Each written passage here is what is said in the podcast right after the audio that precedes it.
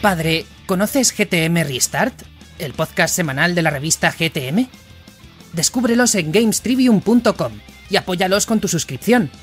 Todos los meses recibirás 132 páginas de amor por el videojuego libres de publicidad.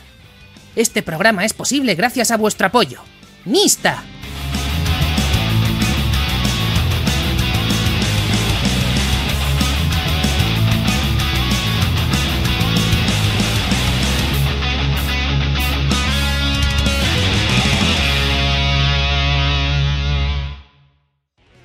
Muy buenas a todos y bienvenidos una semanita más a GTM Restart, tu podcast semanal de videojuegos. Hoy, ¿qué te puedo contar? Pues por ubicarme en el tiempo, hemos entrado ya en imprenta, tanto con Kaibun como con la revista de este mes, hablamos de GTM por supuesto, y ya te queda muy poquito para poder suscribirte y entrar a tiempo para llevarte esas dos portadas, la que tú elijas, de Mario Strikers Battle Target Football o ya Battle League Football, ya no me acuerdo yo de los títulos, o si no, Monster Hunter Rise con esa expansión Sunbreak que también tiene portada. En cualquier caso, está ya en imprenta, o sea que corre porque ya queda poquito tiempo y si te gusta el manga anime, pues echar un ojo a Kaibun, que en kaibun.es, porque también está en imprenta y lo enviaremos para llegar a fecha el día 22 de junio. Así que bueno, eh, decirte también que Kaibun estará disponible en unas cuantas librerías, puedes ver en la web en qué librerías va a estar disponible y también a través de Game, o sea que oportunidades vas a tener para hacerte con ella, pero si luego se agotan, que no sea que no hemos avisado, que ya nos pasó con el libro hueco. Dicho lo cual, voy a presentar, si os parece, a mis compañeros, porque hoy está el equipo titular al completo y vamos a empezar, como siempre, con esa melena que yo prometí que os iba a descubrir un color nuevo cada vez que le presentase, así que aquí está esa melena Skovelov. Eh, Juanpe, bienvenido.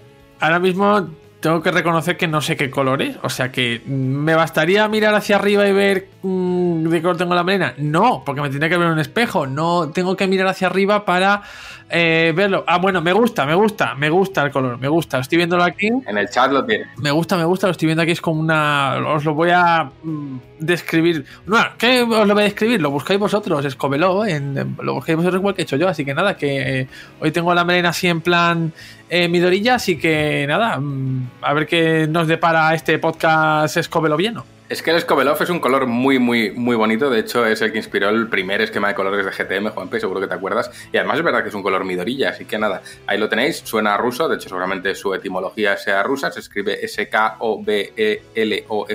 Y nada, un color nuevo que descubrís esta semana. Y mientras tanto, voy a presentar a Rami. Rami, eh, tú nunca te vas, así que bienvenido o bienvenidos nosotros a tu, a tu guarida.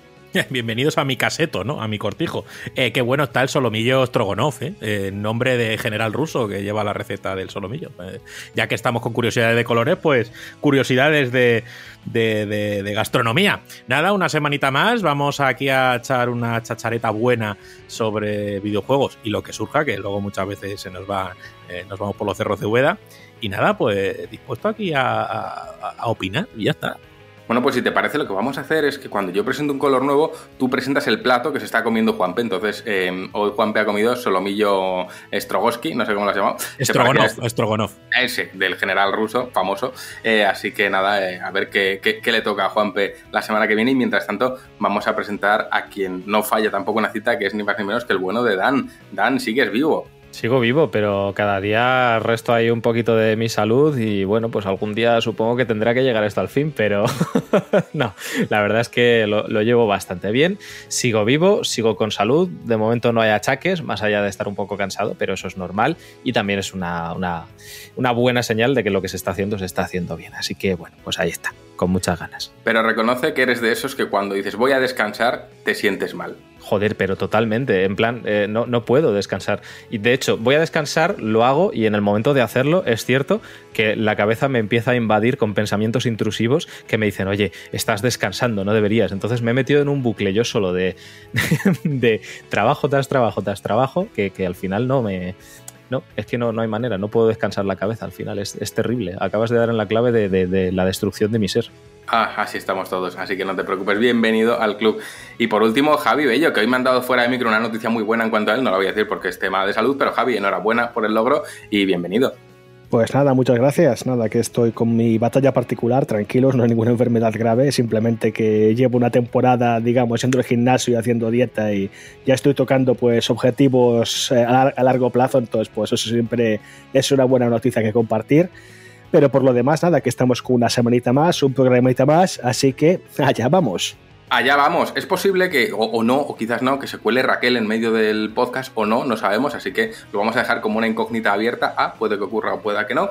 Y en cualquier caso voy a presentar los temitas de actualidad de esta semana porque vienen, creo, de mano de Juanpe. Hoy estamos grabando cada uno desde casa porque no teníamos internet en, en, la oficina, así que igual me estoy equivocando, pero en cualquier caso, allá va. En primer lugar vamos a hablar de Horizon y Gran Turismo porque van a tener series para televisión. Además, no salimos de la tele, vamos a la gran pantalla porque The Lord of the Rings Gollum, este spin-off dedicado a Gollum del Señor de los Anillos, ya tiene por fin una fecha de lanzamiento. Además, Forspoken ha recibido clasificación de más 18 años, con lo cual Square se la juega aquí porque ya sabemos que es una clasificación que normalmente se tiende a evitar y, y, oye, tiene que haber motivos para que no la hayan evitado. Y vamos a cerrar hablando de los planes de PlayStation respecto a sus inversiones en desarrollo de videojuegos. El melocotonazo no te lo voy a adelantar, pero estoy a decir que hemos probado Mario Strikers y además Juanpe se ha vestido su camiseta de Almendralejo Fútbol Club, sus botas de Pichichi y además ha podido asistir a las oficinas centrales de Nintendo aquí en Madrid para jugar, probar y estar un buen rato dándole caña a Mario Strikers Battle League Fútbol. Así que bueno, nos va a contar Juanpe qué le ha parecido y lo vamos a coser a preguntas porque Ram y yo estamos ya con los dientes largos. Cerraremos, como siempre, hablando de a qué estamos jugando y con la despedida de rigor. Así que así de rápido y sencillo, te he presentado todos los contenidos, no me entretengo ni un minutito más. Si te gusta lo que tenemos en el menú, quédate con nosotros, que vas a pasar un ratito agradable. Te habla Juan Tejerina, a los mandos Javi Bello y como diría Borja Ruete, empezamos.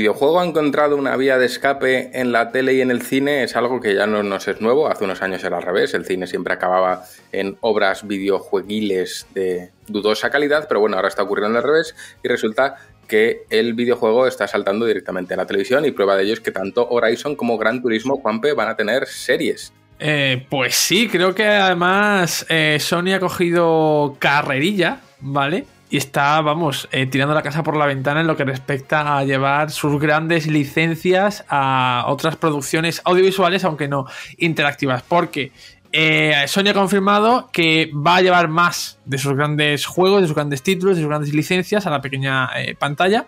Y es que eh, pues recientemente han tenido una reunión con inversores en la que se ha desvelado información bastante interesante y que luego hablaremos más sobre ella. Y entre las cosas que se han confirmado está que eh, Horizon y Gran Turismo van a tener también su propia serie y se suman así a los proyectos que PlayStation Productions tiene en marcha. Para los que no lo recuerden, PlayStation Productions es una eh, división que se creó expresamente para eh, gestionar los derechos y las adaptaciones mm, vamos a llamarlo cinematográficas, ¿vale? De las grandes licencias de, de, Sony. Y bueno, no se ha compartido mucha información al respecto de estas producciones, pero sí que sabemos que, por ejemplo, la serie protagonizada por el juego de guerrilla se distribuirá a través de Netflix. Eh, por el contrario, la de Gran Turismo todavía no tiene eh, plataformas y que si cabe está todavía envuelta en más eh, misterio. Con el anuncio de estas nuevas producciones, Sony deja sobre la mesa un plan bastante ambicioso para abordar, como digo, este terreno audiovisual. Vamos a hacer un poquito de memoria, ¿vale? Tenemos la serie de The Last of Us, que se estrena el año que viene en HBO, que esto es un aspecto bastante curioso de cómo se está moviendo Sony. Eh, la serie de Twisted Metal, ¿vale? Eh, que va a distribuirse a través de una plataforma llamada Peacock, que no está disponible todavía en Europa, está de momento solo disponible en Estados Unidos, en la plataforma, no la serie, ¿vale? Eh, luego tenemos también eh, una serie de God of War, ¿vale? Que se ha terminado de confirmar, por decirlo de alguna forma, en esta reunión de inversores, aunque ya habían salido informaciones anteriormente sobre ella. Esta serie, protagonizada por eh, Kratos y demás, pues eh, da el salto a Amazon. Estará producida y, se lanzará en Amazon. Luego, como las dos protagonistas, las dos series protagonistas de esta noticia, Horizon para Netflix y Gran Turismo, que todavía no tiene plataforma. Y en, otra, en la otra punta está la película de Ghost of Tsushima, ¿vale? que también está en, marcha. Y si hacemos un poquito marcha atrás, pues tenemos el reciente estreno de Uncharted, ¿no? De la película de, Uncharted. Así que digamos que si echamos cuentas, creo que mm, casi ninguna de las licencias más populares eh, de los últimos años de Sony se queda sin su serie y o película, ¿no? Bueno, mm, pero es que más allá de Sony, que es verdad que, verdad que ya de Sony eh, va todo para adelante, eh, sin olvidar que hubo una peli de Ratchet Clank, etc. Eh, el resto de compañías también está haciéndolo. Sabemos que Nintendo está con la primera película de animación de, de Mario y sabemos que hay una serie en camino de Halo, que por lo visto hace poco además uno de sus creadores dijo, no sé qué Halo es este, pero no es el que yo he hecho, lo de siempre. Pero en cualquier caso creo que la, industria en general ha encontrado un filón en esto de sacar series de sus productos y al final no es tan mala idea, lo hemos visto con Arkane. Si se hace bien, funciona muy bien, la gente lo quiere, el público lo demanda y al final eh, está claro que la narrativa transmedia funciona y funciona muy bien. Así que, eh, bueno, habrá que, habrá que ver. Yo a mí me despierta mucha curiosidad porque puede salir algo muy bueno o puede salir algo muy malo. Y creo que lo estamos viendo mm, también el cine lo está haciendo especialmente Star Wars no con este vamos a saltar a hacer series de todo creo que ahora la moda son las series que es lo que digamos que sostiene los servicios de suscripción de los grandes las grandes plataformas de streaming y todos los creadores de ciertas licencias ¿no? o de ciertas propiedades intelectuales están tirando precisamente a generar series narrativas que con las que nutrir estos servicios ganar atención en sus productos principales y además vigencia. O sea que, bueno, estamos ante una nueva burbuja. Yo no sé qué pensar, Rami. Pues puede, puede ser. Luego hay que ver de todo esto qué es lo que acaba saliendo adelante, porque luego muchas veces sabemos que sí, van a hacer una serie para Netflix o para Paramount Plus o para lo que sea, y acaba siendo cancelada, no sale adelante, o sale una temporada y se cancela. Entonces, eh, bueno, eh, creo que la burbuja en cierta manera sí es una realidad, pero yo en cierta manera entiendo a las empresas que quieran rentabilizar, es decir, crean IPs eh, principalmente para ser disfrutadas en, sus, sus videoconsolas o en sus plataformas, y obviamente es una manera manera de rentabilizar esas IPs, ¿no? Y de seguir eh, generando rédito y, beneficio. Y eso lo veremos más adelante en, otra de las noticias que tiene preparada Juan P. Y es bastante significativo, ¿no? Así que, bueno, yo es que, eh, a ver, eh, yo sí que veo series que puedan tener un potencial en pantalla. Horizon me parece que tiene mucho potencial. La serie de Halo que has comentado, que, en realidad no está en proceso, la serie ya se ha, se ha, emitido, creo que solo en Estados Unidos, aquí no se ha podido disfrutar de manera legal. Y bueno, hay, hay opiniones enfrentadas, hay gente que le gusta mucho ver al, al, jefe maestro en pantalla, hay gente más fiel al lore que dice que en cierta medida pues están cometiendo eh, atropellos. Entonces, bueno, pero que, que, ahí está y que, y que, ha generado eh, interés. Pero es eso, es decir, eh, hay, IPs que sí dan para una serie, pero a mí el caso de Twisted Metal, por ejemplo, yo digo, mm, artísticamente si me mola y si se amplía ese universo más allá de lo que es el juego, pues, pues estaría guay, pero Gran Turismo, es decir, mm, no lo sé. Puedes hacer eh, una serie de Gran Turismo, pero que tienes que crear mucho, es decir, supongo que será crear la historia de un personaje que a lo mejor se mete en el mundo del automovilismo, a lo mejor es un coleccionista de, coches, a lo mejor es, un piloto que desea llegar a lo más alto, no lo sé, pero no creo que, sería yo una de las licencias por la que apostara y diría, guau, guau, qué ganas de ver esto, ¿no? Entonces, bueno, pero como sabemos y todos tenemos aquí, seguro que sí, en cuanto nos ponemos a pensar en un producto audiovisual de videojuegos, eh, nos duela más que nos dé alegrías, aunque Juan eh, lo, que tiene recientemente Sonic y, seguramente se le, le una sonrisa. Pero bueno, pues a ver, ¿sabes? Es decir, esta noticia es, bueno, pues a ver qué hacen y, ya está, ¿no? Porque aunque creamos que, que, una base de una IP sea muy narrativa y Horizon, por ejemplo, se puedan contar muchas historias, se pueda contar mucho sobre ese universo, eh, hay que saber cómo llevarlo a pantalla, hay que saber plasmarlo, hay que, tiene que tener una buena producción detrás, una buena dirección de arte, y si no, pues queda pues como una burrufalla, ¿no? No sé. Es decir, eh, me genera curiosidad eh, cuando la industria se centra en hacer mucho de una cosa y van todos hacia un lado, me genera curiosidad y muchas veces no es buena señal y ya está, pero bueno, no me voy a cerrar en banda, es decir, yo ante estos productos siempre digo, bueno, que salgan y luego ya juzgaré. Y si esa serie de Gran Turismo, Rami, resulta que son unos pedazos de Transformers y es un desfase y, el Lamborghini se convierte en un... Bueno, eso podéis ser la hostia, ¿eh? Eh, sí, bueno, igual tienes algún tema de licencias con Transformer por ahí por medio, pero oye, eh, se puede hacer, ¿sabes? Se transforma en un Gundam de esos buenos que a ti te gustan y ya está, no, no sé, o una especie de, yo qué sé, de, club clandestino. Es que Gran Turismo no apuesta por lo clandestino, como puede ser Need for Speed, o como puede ser, y se pueden hacer eh, cosas rollo Fast and Furious y demás. Gran Turismo apuesta más por, por por plasmar la historia del automovilismo y la historia de la competición, ¿no? Entonces, no sé, eh, igual es, es más como una especie de docuserie y puede estar bien aplicada y, demás, pero, pero bueno, no sé, creo que hay suficientes productos audiovisuales del mundo del motor y sobre todo a, todos se nos viene un, exponente que, es esa gente inglesa que lleva haciendo ese programa durante mucho tiempo, pero no sé, eh, me resulta curioso, es como si, yo qué sé, eh, hacemos una serie de, del FIFA, pues, pues no sé. Bueno, oye, FIFA tuvo su modo historia, o sea que no, no, no lo descartemos. También me he acordado ahora de refilón que Final Fantasy IX también está recibiendo una serie y luego no olvidemos que ha habido series de animación como la de Castlevania que también eh, funcionó. Entonces, bueno, hay, hay cositas ahí y bueno, veo muchas manos levantadas, así que por orden, Dan, cuéntanos. Pues estaba pensando, ahora lo estabais hablando, estaba pensando cómo podía ser una serie de Gran Turismo. Efectivamente, yo también había llegado a la conclusión de que eh, tendría que ser como Top Gear y como Grand Tour, que es lo que mencionas, el programa este, que además me parece la, caña. Si te gusta mínimamente el, motor, los vehículos, es, un programa que es súper entretenido. Pero es cierto, ¿no? Lo que comentáis, que hay un auge, ¿no? De, llevar los videojuegos al cine, a las series y demás, y, lo bueno es que está funcionando últimamente, que no es como en hace unos cuantos años que todos los productos audiovisuales que salían de relacionados con videojuegos eran patraña y, bueno, pues íbamos los frikis a verlo y, y bueno, pues yo qué sé, te entretenías y poco más. Pero es cierto que, que últimamente pues, la película de Sonic ha salido muy bien, la serie de Arkane ha salido genial, la serie de Castlevania de Netflix también es bastante buena, eh, la película de Uncharted no la he podido ver, pero la gente me ha dicho que está entretenida, que tampoco yo creo que se pueda esperar mucho más de una película de, de, Uncharted, que como videojuego funciona muy bien, pero a nivel narrativo como película, pues no sé.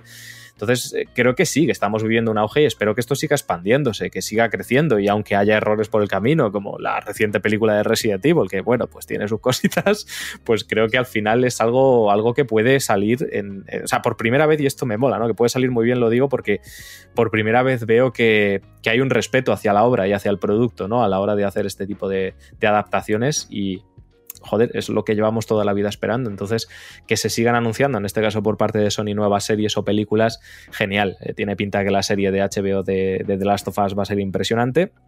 Y estoy con vosotros con lo que ha dicho Ramis, que eh, una serie de. Bueno, a ver, es Netflix, ahí ya me da un poco más de miedo, pero una serie de, Horizon creo que puede funcionar muy bien, porque precisamente creo que uno de los puntos fuertes que tiene el juego es que tiene un argumento muy sólido y que funciona muy bien, muy potente, con unos giros de guion muy bien medidos. Y, si se adapta bien, si hay un buen presupuesto para la serie, puede salir un producto de mucha calidad, porque creo que funcionaría muy, pero que muy bien a nivel de serie. Pero bueno, eh, el tiempo nos lo dirá. También está esa serie de de, Knuckles en camino, eh, spin-off de la película de Sonic 2 y demás, que enlazará creo con la tercera. Y si no recuerdo mal, también hay una serie anime en camino de Nier Automata. Ah, se acaba de estrenar hace poquito también, una serie de Shenmue en Crunchyroll de anime. Entonces estamos viendo que sí, que hay un auge y a mí personalmente me encanta, aunque luego no tengo tiempo para ver nada, pero me alegra un montón cada vez que lo, que lo leo, que lo veo y que puedo ver alguna de ellas y disfrutarla. Pero puedes ver, eh, perdona Juan, que me cuelo aquí y no levanto la mano ni nada, pero puedes ver Tokyo Vice y es como jugar Yakuza, Dan, eso es bueno. Eso es así, es verdad.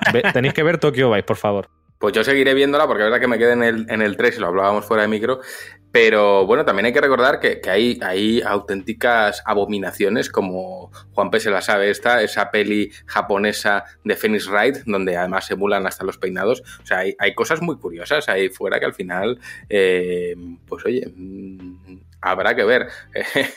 Javi, antes de darle paso a Juanpe, por orden, Javi, cuéntanos.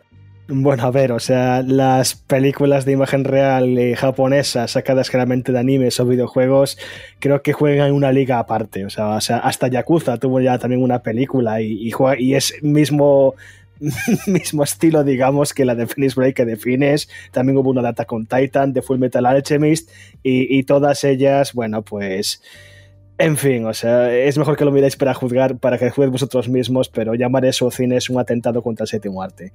En cualquier caso, sobre el tema de series, esto lo comentábamos hace poco en uno de los bits sobre los remakes, y yo sacaba el, tema de las que se te ideas dentro de Hollywood, digamos, o sea, es ese rollo de, eh, que están buscando básicamente estudios originales de donde rascar para seguir sacando contenido, que al final siempre es una problemática. Y ha pasado pues en el cine con todo el cine de superhéroes que ha tenido un boom en los últimos 15-20 años espectacular y ahora cuando no tenemos como una docena o 20 películas de superhéroes al año y, ya cansa. Entonces también han encontrado filón pues tema de anime, tema de videojuegos y similares porque hay historias muy buenas que pueden ser contadas. Entonces mencionabas el caso reciente de Halo que tengo entendido que lo que es los fans tradicionales están bastante enfadados por lo que decías, porque no parece que sea nada fiel ni al personaje ni al universo. Eh, y de hecho, a ver, o sea, es es una de las cosas que a después depende mucho de, creo que depende mucho de, la pericia y la visión que tengan los creadores y de si son conocedores o no del universo de lo que están haciendo. Y, y dejado declararon de que no, ni habían jugado los videojuegos ni se habían inspirado en ellos. Pasó algo, algo prácticamente igual con la serie de Cowboy Bebop de Netflix, que se canceló a las tres semanas de emitir porque era una chapuza también por la misma problemática. Eh, de, Netflix también tenemos Death Note, que está este, este otro atropello contra esta obra icónica del manga. Entonces, a ver, luego también pues tienes cuando lo hacen muy bien, pues joder, pues tienes Arkane, tienes la de Castlevania que también se ha mencionado que es muy buena, que sin tener casi donde rascar en lo que es historia del videojuego, pues narices, sacas una serie que es muy coherente y que construye un universo muy rico sobre el que construir. Entonces, yo pienso cuando se hacen las cosas con cariño, cuando se respete la obra original, aun cuando quieras cambiar la visión, entonces es cuando se pueden hacer muy bien las cosas. Y yo pienso que de Horizon es que tienen el 90% del trabajo hecho, como habéis mencionado, toda la historia de Aloy, todo su universo, todo el lore que tiene su mundo, tienes ahí una cantidad de de contenido con el que trabajar y con el que sacar que puedes sacar temporadas enteras. Las tofas tres cuartas partes de lo mismo. Ya solo la sociedad futurista que te plantea es un caldo de cultivo para 50.000 historias. Y, narices, eh, de eso sí, después lo que mencionabais de la serie de Gran Turismo, pues sí, yo también lo vería como una especie de pseudo imaginación de Top Gear o que a lo mejor si quieren apelar a un público más adolescente que es un Fast and Furious, yo qué sé, tío, pero a saber qué sale de ahí. En cualquier caso, yo lo que creo es que creo que sí que estamos viendo casos que sí que cuando se hacen las cosas con mimo, cuando la gente que está detrás le encanta el producto original, pues salen cosas como las películas recientes de Sonic, que como ya hablábamos hace un par de días, Juan, pues fueron, son productos redondos hechos por fans para fans y se nota, se nota en el resultado final y así se nota después en taquilla y en la crítica que la gente está encantada, porque claro, sacas una cosa que es muy querida y le das el tratamiento que se merece, no buscando hacer una cosa genérica y ponerla encima un nombre conocido. Entonces, pues a ver, al final es como todo, se hacen las cosas bien, que hagan series y películas de lo que quieran, pero hacer simplemente algo, pues, para hacer un cash grab, pues, en fin. Pues en fin, Juanpe, cuéntanos. A ver, yo estaba eh, pensando, bueno, a ver si, por ejemplo, ejemplos tenemos muchos, porque próximamente, y creo que están anunciadas, pues para Netflix van una serie de Assassin's Creed, una de Splinter Cell y otra de Devil May Cry, si no recuerdo yo mal, y eso es solo la puntita del iceberg. Lo que yo sí estaba pensando era que quizá precisamente el hecho de que esté habiendo cada vez más eh, incursiones audiovisuales de algunas em, eh, grandes licencias, ¿no? De que las eh, compañías estén dando el salto a, series y películas y demás, sobre todo a series, es el hecho de que existen las plataformas de streaming que están apoyando muchísimo este tipo de producciones. Y yo creo que al final contar con un buen presupuesto y una plataforma que te permita hacer bastantes locuras, pues creo que ayuda muchísimo. Antes, al final, eran las productoras Bueno, es que el sistema es el mismo. Tú tienes que buscar a una productora que te financie el, proyecto o parte del proyecto para sacar la, producción adelante. Y creo que han encontrado, y de ahí eh, el baile de, plataformas HBO, Peacock, Netflix, Amazon, han encontrado a los compañeros perfectos para poder hacer estas locuras. Sobre todo porque en casos como los de Sony, y yo creo que casi, eh, sobre todo estos últimos, se necesitan eh, mm, presupuestos bastante altos para recrear esos universos. En el caso de The Last of Us, quizá no tanto, pero cuando hablemos de God of War, cuando hablemos de Horizon, eh, ¿cómo se llame? Horizon, eh, e incluso si me apuras el tema de Gran Turismo con los cochazos que hay por ahí, pues se van a, tienen, son mm, series con valores de producción bastante altos y yo creo que se permiten o se pueden permitir lanzarse de cabeza a este mercado precisamente y gracias a la existencia de, pues eso, compañeros, em, colaboradores como Netflix, Amazon y, HBO, que creo, no sé cómo serán los términos del acuerdo, sufragan parte de la producción de, la serie. Al final, si luego eh, no es tan buena o no es tan exitosa, que no son em, sinónimos en este caso, eh, el impacto es menor para cada parte. Bueno, hay que decir, en, cuanto a las, pelis de coches concretamente, si no recuerdo mal, eh, en Hollywood ya existe una especie, una suerte de chasis que utilizan en todas las pelis de, este tipo de corte, de coches, de Need for Speed, eh, Too Fast, Too Furious, etc., que utilizan siempre este chasis de coche y en teoría, gracias a la tecnología actual, por encima con 3D pueden construir prácticamente cualquier, cualquier modelo de coche sin tener que tener presentes ahí un abanico de, de Lamborghinis del copón. O sea que entiendo que por ahí podrían ir los tiros para hacer las cosas bien, pero bueno, uno, uno nunca sabe. Dan, cuéntanos. Yo quiero pedir. quiero pedir, bueno, recordar también otras series que se me han venido a la cabeza ahora mientras estábamos hablando. Eh, Sonic Prime, que va a llegar a Netflix. Se anunció hace poquito el primer teaser trailer y demás. Y bueno, pues va a ser de animación y no pinta mal. Y también una que no está confirmada, pero que, joder, luego después de, lo de Tokyo Vice me he acordado. Se mencionó que estaba en camino una serie de de los Judgment y que sería Takuya Kimura, que es quien pone, bueno, es el actor que representa a Yagami en, en, Judgment y en los Judgment sería el, protagonista, el propio actor. Entonces, ojalá esto suceda, porque creo que una serie de los Judgment, wow, eso sí que podría petarlo muy fuerte a nivel de, a nivel de producto audiovisual, creo que funcionaría muy bien. Y, bueno, por, por, pedir, o sea, tantas series que están pasando, viendo que Nintendo se está metiendo también en esto con esta película de Super Mario, sé que no va a pasar nunca, pero joder, siempre lo diré, qué bien funcionaría de verdad una película de Metroid a lo Alien, dirigida por Ridley Scott, de ese rollo. sería, sería impresionante. Algún día pasará, pero estaré muerto para entonces, así que dará igual. Bueno, no, no digamos eso, Rami.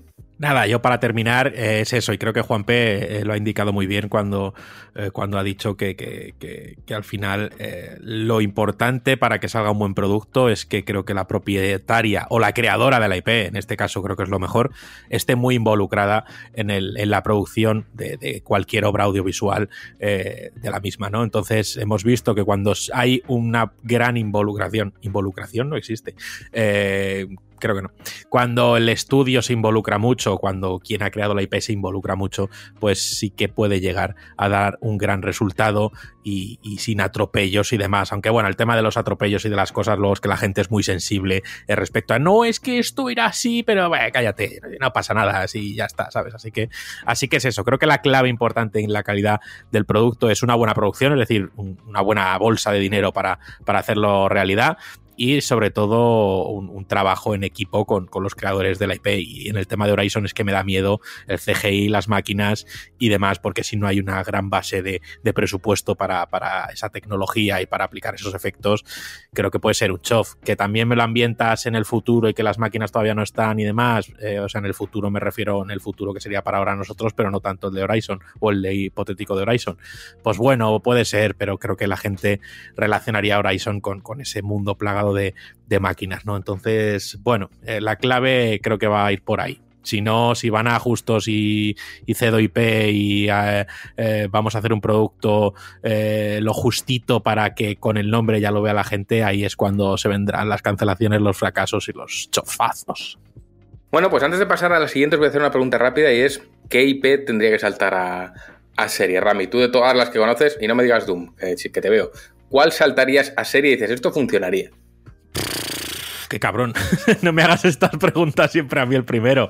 Eh, joder, eh, no lo sé y seguramente de todo lo que haya jugado haya, tendría 3.500 millones 73 de ideas, pero voy a dejar que vaya el resto y, me lo voy me lo voy mascando un poquito porque es que ahora mismo me pillas que no, que no se me ocurre nada. Oh, Juanpe, tú eres rápido, cuéntame. A, ver, si hablamos de serie y teniendo en cuenta el formato mm, episódico, yo creo que tiene que ser una, saga que tenga gran carga narrativa, ¿no? Yo aquí me he repetido muchísimo, pero a, ver, si no se les va mucho la pinza a los japoneses, pues adaptar a una buena serie en acción real eh, Ace Attorney, pues que podría quedar súper chulo, porque al final hay misterio, hay thriller, hay incluso hay flashes de acción que podrían quedar muy chulo para una serie que se desarrolle en temporadas. De acción real, ¿no? Porque de, anime, si no recuerdo mal, sí, sí, eh. sí. porque la, de anime es directamente coger los casos y recrearlos en, anime, que tampoco, que ya tienen una base para eso en realidad. Bueno, pues Javi, cuéntame. Buf, eh, pues venga, joder, qué coño, puestos a soñar a lo grande y porque, por lo que has dicho, tiene una carga narrativa, un universo extremadamente rico y que puede sacar historia de lo que te dé la puñetera gana porque se ha hecho 500.000 veces. Final Fantasy. ¿Quieres una serie de fantasía épica? Pues ahí tienes de donde rascar, camión y, tonelada y medio. Bueno, pues ni tan mal. Dan Metroid, ¿no? Metroid, pero además es que me encantaría ver eh, dos cosas. Una, o adaptación del manga, que sería maravilloso, porque creo que además a nivel narrativo es muy bueno y sería muy bien como una primera introducción al universo Metroid. Y si no, Fíjate, yo mi idea de una película para Metroid sería algo muy parecido a Alien. O sea, yo dejaría a Samus fuera de la película. Sé que nadie iría a verla y todo el mundo se quejaría, pero yo crearía una película en base a un laboratorio estudiando, un laboratorio de la Federación, investigando eh, un Metroide que se escapa y bueno, pues acaba aniquilando a todo el, pues como Alien, básicamente, como el octavo pasajero del mismo rollo y creo que funcionaría de maravilla. Pero claro, la gente diría, ¿dónde está Samus? Vaya puta mierda de peli. Y probablemente llevarían razón. En la escena del final. En la escena del final aparece ya secuela con Samus. Ahí ya está. Ya, este, ya lo hemos hecho, ahora vamos a Hollywood. En los créditos. Eso es. Y esto está hecho. Ahora está el señor de Hollywood ese que nos escucha diciendo, uy, está buena, está a punto. Así que, Rami, ¿has dado ya con alguna? Mm, si te soy sincero, no. no. Y, me, daría con un martillo en mis partes porque diría, joder, justo cuando termine el tema, y seguramente pase, diga, esto, justo, si esto es lo bueno, esto, es todo bueno. No lo sé. Eh, no lo sé. Venga, una serie de, de, Esto es de sinvergüenza, pero una serie de animación de, del universo de Hollow Knight eh, podría molar. Creo que se premia mucho como se premia, eh, yo qué sé, esa serie que también se lanzó en Netflix y y que que, bueno, eh, tuvo relativo éxito. No sé si, si, igual estoy metiendo la pata o no en, respecto a su éxito, que es, em, joder, ahora lo tenía, lo iba... Eso, exactamente, Cuphead. Entonces, creo que por su arte se, se, premia y molaría mucho. Ahora, eh, los sinvergüenza de Tim Cherry se tienen que poner a hacer una serie. O sea, que claro. Uy, sí, ya te cuento. Están en ello. Están, Pues yo haría una de Yakuza. Sin lugar a dudas, me encantaría una serie de Yakuza. Además, pero sin el goro ese que sale asomado por la esquina con el parche mal puesto. Pero oye, yo, yo una de Yakuza sí que haría. Así que nada, si os parece, cambiamos de tercio. No nos vamos del cine, nos vamos. Bueno, no es el cine exactamente, ¿no? Pero vamos al espectro relacionado. Y es que Señor de los Anillos, concretamente ese spin-off de, The Lord of the Rings Gollum, ya tiene fecha, Juanpe. y bueno, es próxima.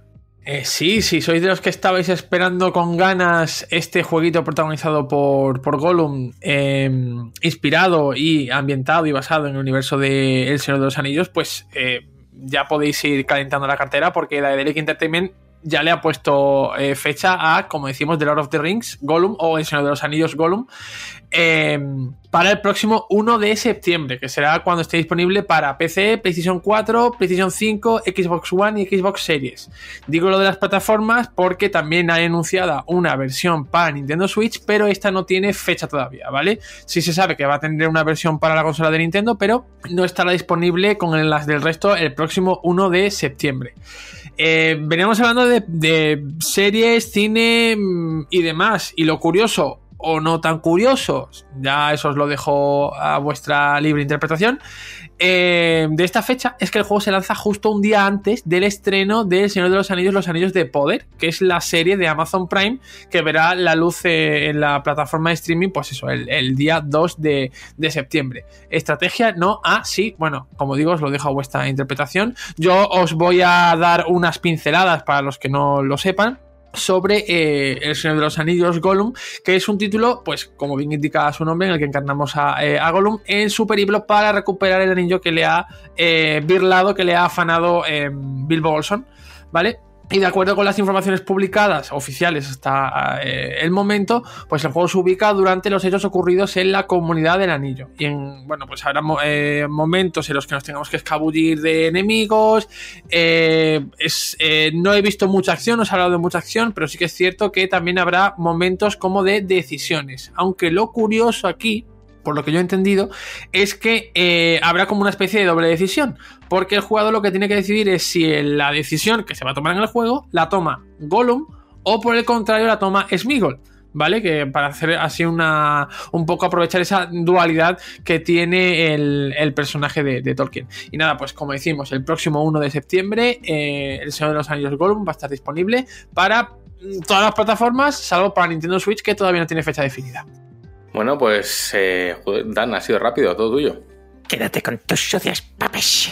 En fin, que es que a mí me flipa el Señor de los Anillos y precisamente Gollum es mi personaje pero además de muy lejos favorito de la franquicia, me parece lo más puto interesante que tiene el Señor de los Anillos, además como es, me parece un hilo conductor magistral para, para, eh, prácticamente todo el universo del Señor de los Anillos, lo que viene siendo el Hobbit y, el propio Señor de los Anillos, dejando ya apartado Sin Marillón y otras cosas.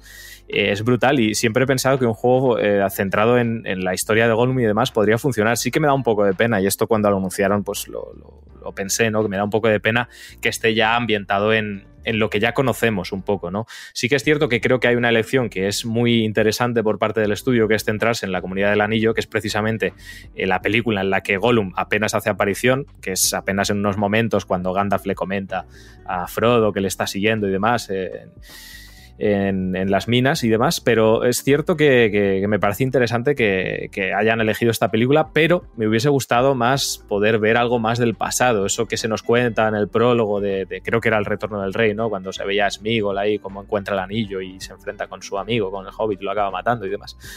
Qué peliculón de verdad y cómo me, fliparía que, expandiesen un poquito del, del, personaje y sobre todo tengo muchas ganas de ver cómo van a hacer esta idea de las eh, de la eh, bipersonalidad que tiene Gollum, ¿no? De Gollum y, Smigol y de cómo las decisiones se van a tomar y cómo van a influir y si esto va a dar lugar a realmente rutas muy distintas, caminos muy distintos y mucha rejugabilidad, que eso es lo que, lo que realmente quisiera ver. Y luego ver si realmente va a funcionar a nivel de mecánicas jugables, porque como ya has dicho, la acción por lo visto no va a ser muy alta y sí que han dicho que va a ser un juego que va a tener bastante sigilo. Entonces, eh, espero que lo implementen bien y que consigan hacer un modelo jugable que, funcione, sea entretenido, divertido y que te, deje con ganas de más en todo momento, porque puede ser eh, tedioso si no se implementa bien. Así que las ganas que tengo son tremendísimas. Y lo mismo con la serie, por supuesto.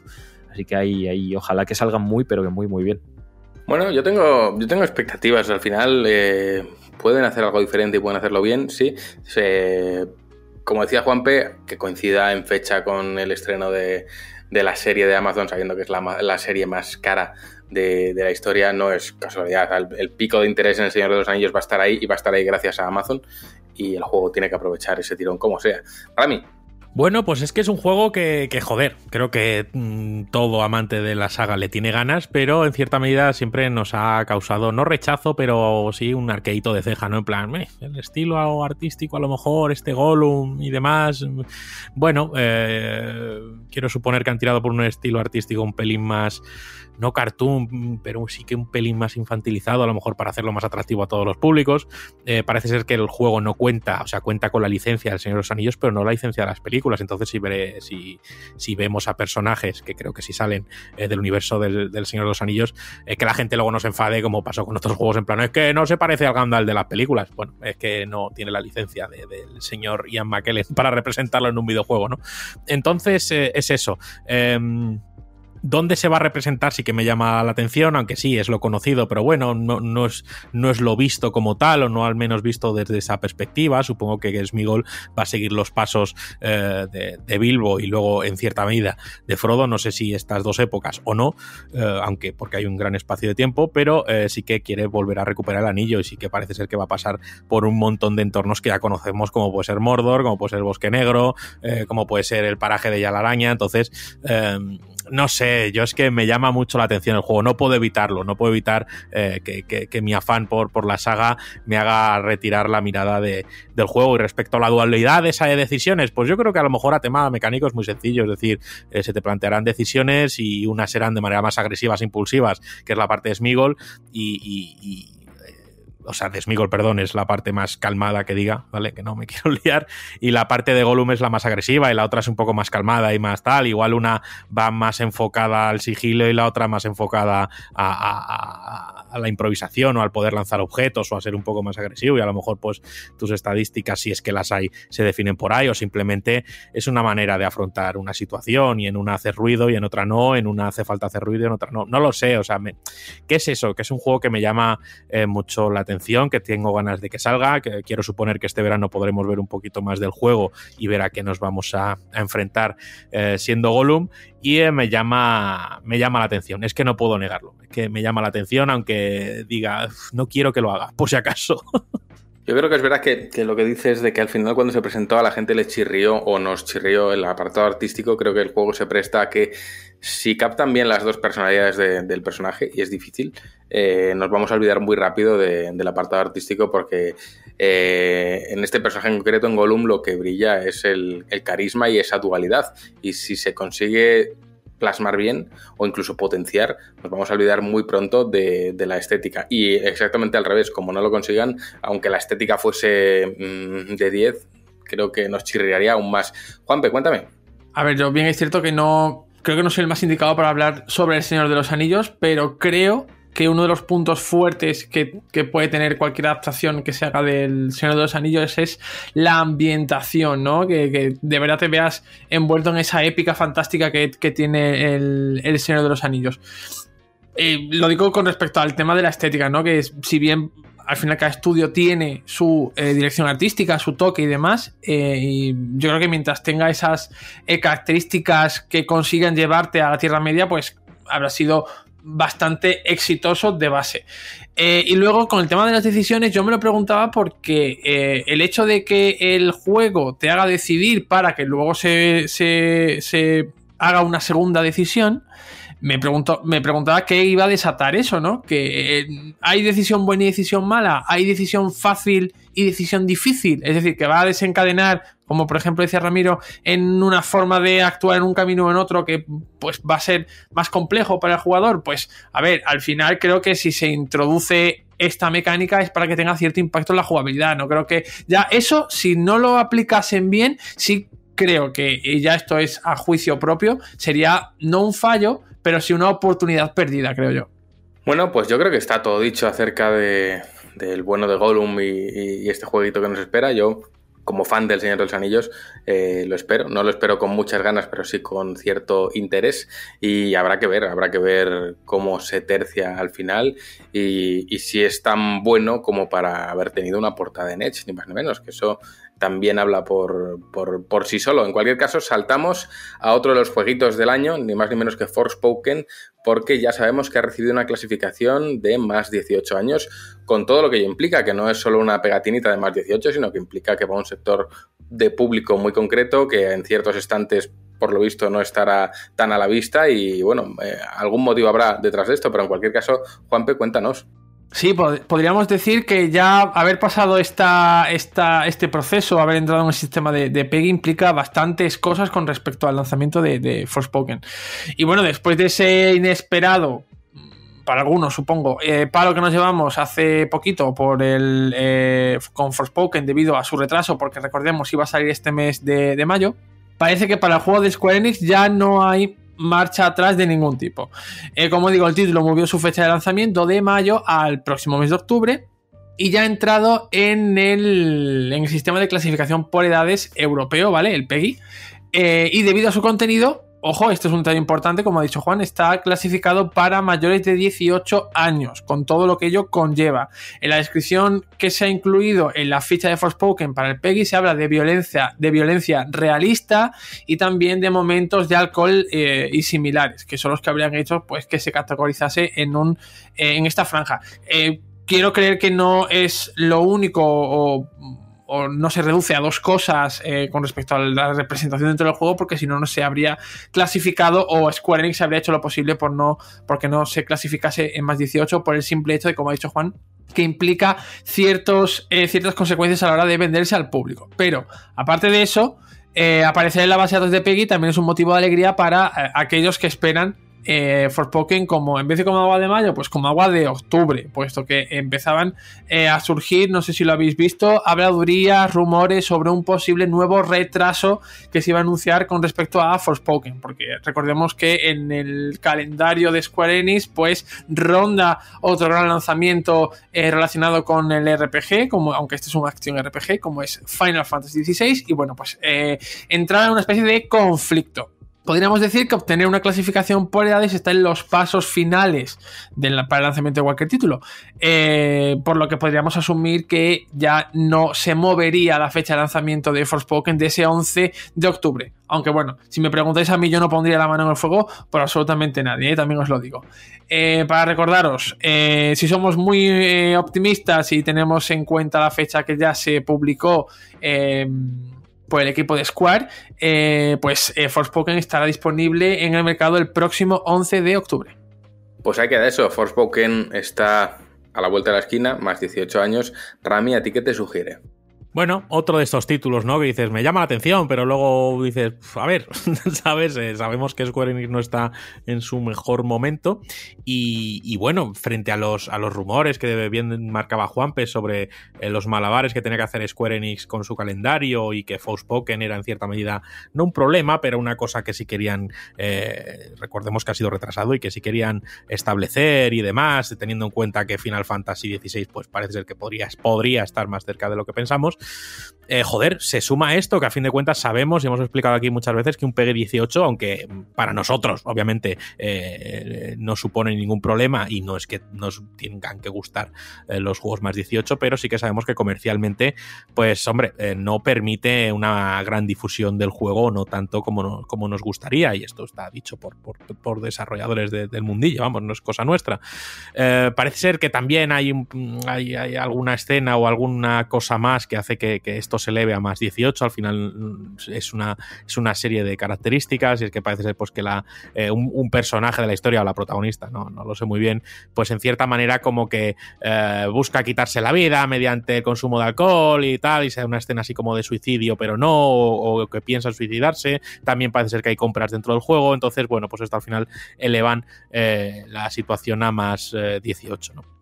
Mm, Habrá que ver si está realmente justificado, si es un juego que digas, hostia, es que esto es un más 18, si en realidad mm, no está justificado como tal. Luego yo veo juegos con pegis muy bajos y que tienen micropagos y que tienen eh, políticas de monetización muy hardcore que no tienen Peggy elevado y es lo, y es lo que me escama, ¿no? Entonces, eh, bueno, eh, me llama la atención, hay que esperar a ver muy bien cómo sale ese título y, a ver qué pasa con este eh, supuesto gran exclusivo de Sony, al menos de momento, y, nada, eh, a mí sinceramente con esta noticia, y aunque parezca contradictoria para lo, a lo mejor el, camino... Um, de marketing del juego o el camino de promoción del juego, a mí me, ya me empieza a llamar más la atención porque quiero entender que habrá más madurez en el título. Espero no confundirme y, al final nos acabe gustando. Bueno, habrá que ver porque a mí sí me llama la atención que, entre en la clasificación más 18. Tengamos en cuenta que esto eh, por, decirlo de algún modo, es voluntario. Tenemos casos de juegos que les han dado la clasificación más 18, han dicho voy a recortar para no entrar aquí, y hay otros que deciden quedarse ahí a pesar de, a pesar de que, bueno, van a tener más dificultades en la venta, en la exposición en público, etc, etc, etc. Hay juegos que deciden no sacrificar esa parte porque la consideran relevante para lo que quieren transmitir, y otros juegos que dicen, pues mira, mm, quito estas dos escenas y me quito encima el, más 18 y a vender. Eh, que lo haya decidido mantener a mí me gusta, porque creo que debe ser debe haber un buen motivo. O sea, ahora ya cuando veo un juego de más 18 siempre pienso, pues debe haber un buen motivo para que hayan decidido ir por aquí. Y Forspoken desde luego, por lo que yo había visto hasta el momento, no se me antojaba un juego de más 18, ni muchísimo menos. O sea que, que me alegra. También me hace pensar si el próximo Final Fantasy, eh, que además es mucho más sangriento, será también más 18. Ojalá, pero no lo creo. En cualquier caso, Dan, cuéntanos. Pues iba precisamente a comentar lo último que ha dicho Ramis. Es que me pasa igual. Yo ya le tenía ganas a Forspoken, bastantes, de hecho. Pero después de este anuncio, de esa clasificación más 18, pues me ha pasado un poco lo mismo, ¿no? Al final, eh, yo siempre he visto a Forspoken como una especie de Nino Kuni. Que diréis, ¿qué tiene que ver? Bueno, no mucha relación, pero al final esta es una muchacha que vive en el mundo real, en el caso de Nino Kuni, una especie de mundo real, y que a través de ciertos sucesos, pues se ve sumergida en una especie de mundo de fantasía, donde existe la magia y etc, etc, ¿no?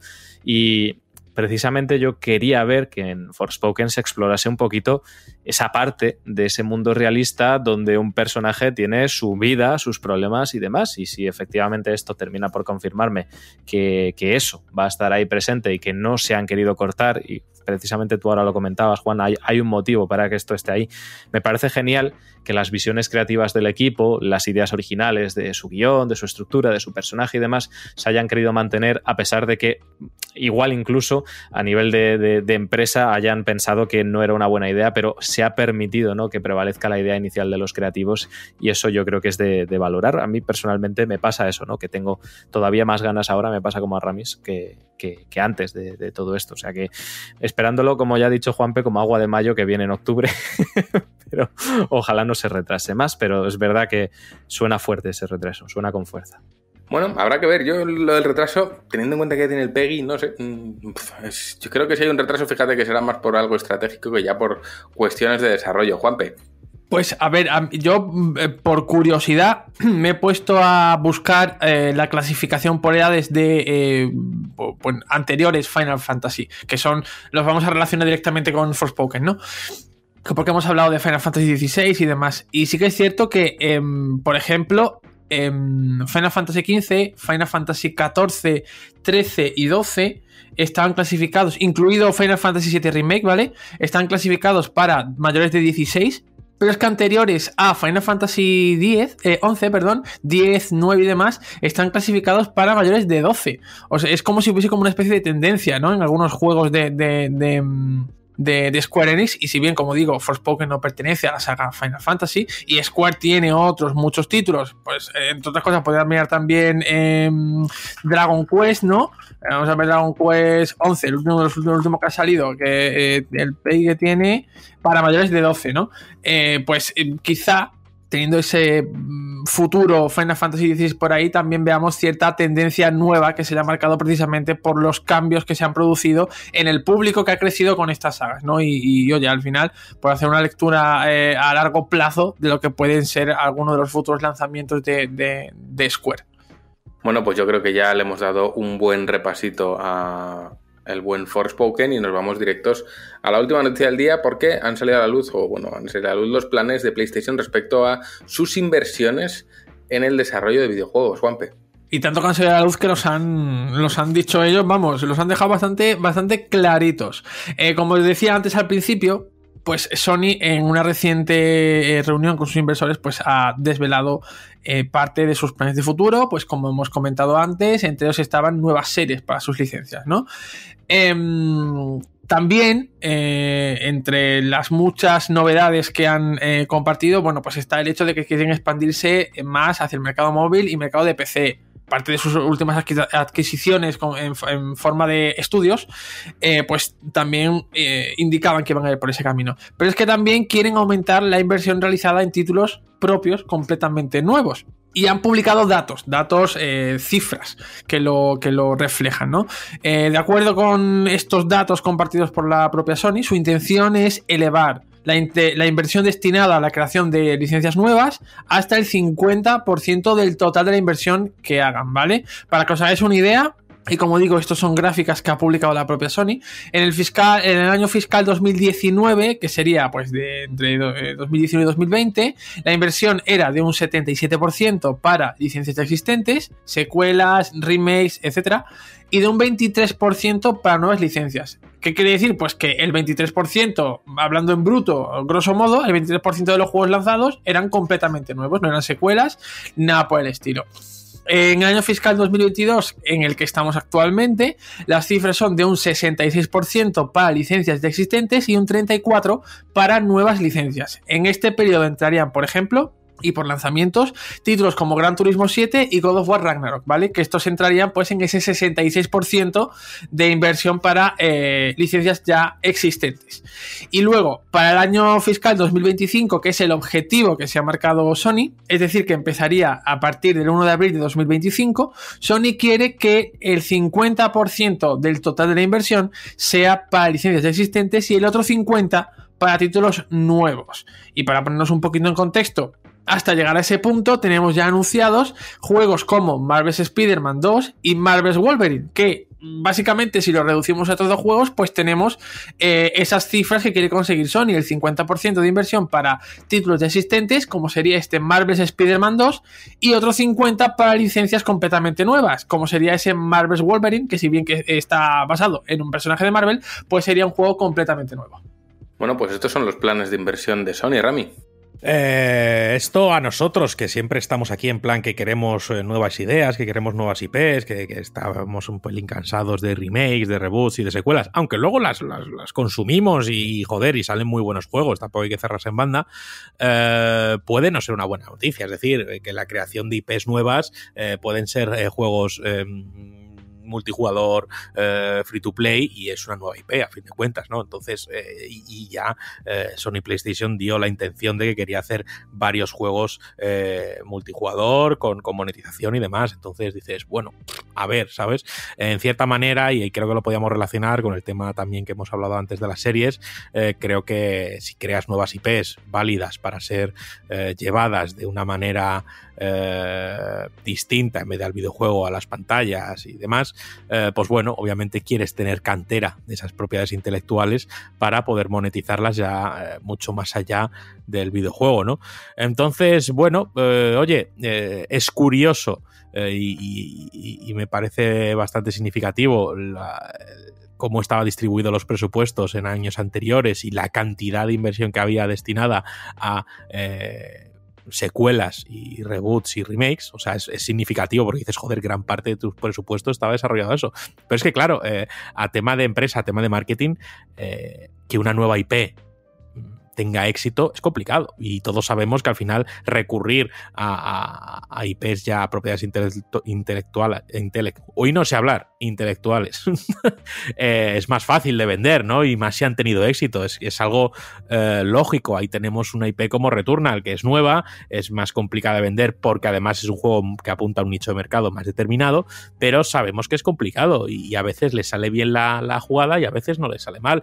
En cierta medida, Ghost of Tsushima es una nueva IP, yo creo que ha funcionado bien y yo creo que podremos ver más iteraciones en el futuro, aunque bueno, quién sabe, ¿no? Pero, pero es curioso, es curioso cómo van cambiando, cómo van virando y a ver a dónde nos lleva esto. Yo no lo veo ni, ni, ni positivo ni negativo. Eh, me, me, mantengo escéptico y a ver, porque en una nueva IP no tiene que significar algo bueno tampoco. Bueno, al final es, es una cuestión de, de, cómo lo quieren enfocar. Obviamente, cuanto menos riesgo, mejor siempre. Y, y, menos riesgo es apostar por lo que ya sabes que funciona.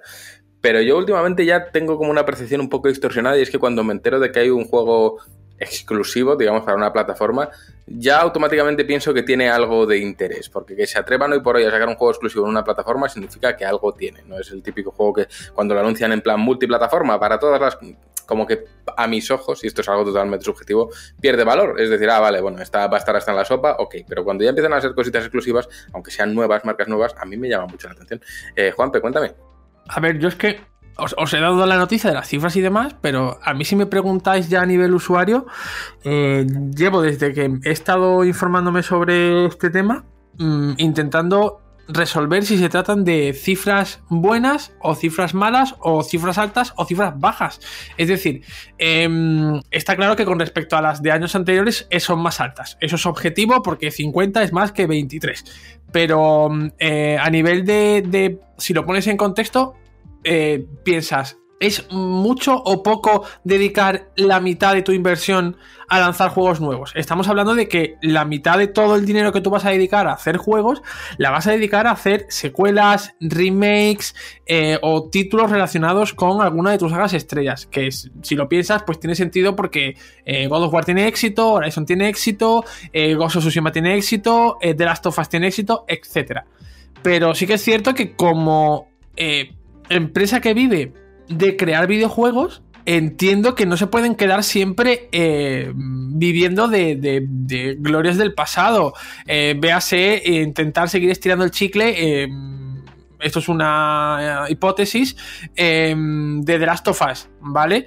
y lo, lo, aplico a Sony lo puedo aplicar a cualquier otra compañía, ¿no? Lo que pasa es que las cifras que tenemos ahora de inversión son de Sony.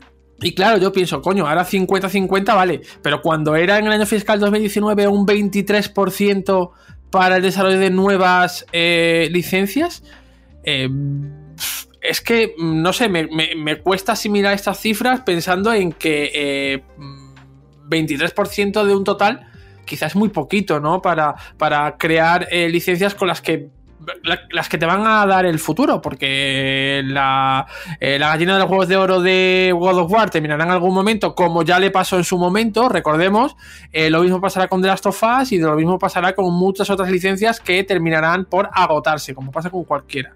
Eh, salvo si eres Final Fantasy o Dragon Quest, ¿vale? o Pokémon, que también se ha agotado, por cierto. así que nada, que estaba eso, pues reflexionando si las cifras realmente son muchas, es mucho, poco o qué es. Bueno, a ver, es que las cifras, como siempre, son relativas. Hasta que no tienes una referencia, no puedes hacerte una idea de lo que, de lo que estás tratando. Pero yo no lo veo mal. O sea, al final, pues si hablamos de que era 23 y ahora es 50, pues no sé. Eh, entiendo que van por ahí los tiros. Entiendo que, al final, Juanpe, estamos hablando de por ponerme yo en situación, ese 50 es a nuevas, nuevas IPs o o a continuar lo que ya se conoce. Eh, a ver, para el año fiscal 2025, que es lo que estamos hablando del 50%, para, por si no ha quedado, si no me he explicado yo bien, 50% sería hacer The Last of Us parte 3, eh, Ghost of Tsushima 2, Ratchet Clank otra nueva dimensión aparte más, y el otro 50% pues sería para juegos completa y absolutamente nuevos, que no tienen, que no son secuelas, que no son remakes, a ver, pueden estar a lo mejor relacionados con pero entiendo que serían juegos completamente nuevos, como por ejemplo, por cogerle el guante de anterior noticia, un Forspoken. Entonces está bastante bien. Ah, hay que tener en cuenta que, yo qué sé, que están apostando la mitad de, la bolsa a lo seguro, a continuar con lo que ya hay y a continuar con lo que ya han creado, y otra mitad de la bolsa exactamente igual para hacer cosas nuevas. O lo que es lo mismo, de lo que podría salir un The Last of Us 2, pueden salir juegos nuevos. Yo creo que es una apuesta bastante, bastante elevada porque lo normal cuando se hacen nuevas IPs es que sean juegos mucho más comedidos y pequeñitos que sirvan más como globos onda, Rami. Ya, pero justo de lo que has dicho eh, me sale un pensamiento, ¿por qué no apostar a lo seguro? ¿No? Eh, yo creo que este movimiento también, que yo lo prefiero, eh, que prefiero que hagan cosas nuevas y demás, yo solo he dicho que no significa que todas esas IPs serán maravillas, pero yo creo que este movimiento implica algo, implica que ellos en cierta manera también no sé si están denotando agotamiento, no sé si creen que necesitan tener más IPs, no lo sé, pero es que esto denota algo y me llama la atención. Hombre, yo creo que lo podemos enlazar con la primera noticia de hoy, y es que eh, si Sony ahora está cogiendo sus propiedades intelectuales y las está llevando a más plataformas, lo que necesita son más propiedades intelectuales, porque al final las que tiene son las que tiene, y en cuanto todas esas tengan un rodaje más allá del videojuego, se acabó lo que se daba. Si empiezan a crear nuevas IPs, nuevos universos que luego pueden monetizar de otras formas, es interesante, pero para hacerlo bien necesitan asignar presupuestos contundentes, creo yo, Juanpe.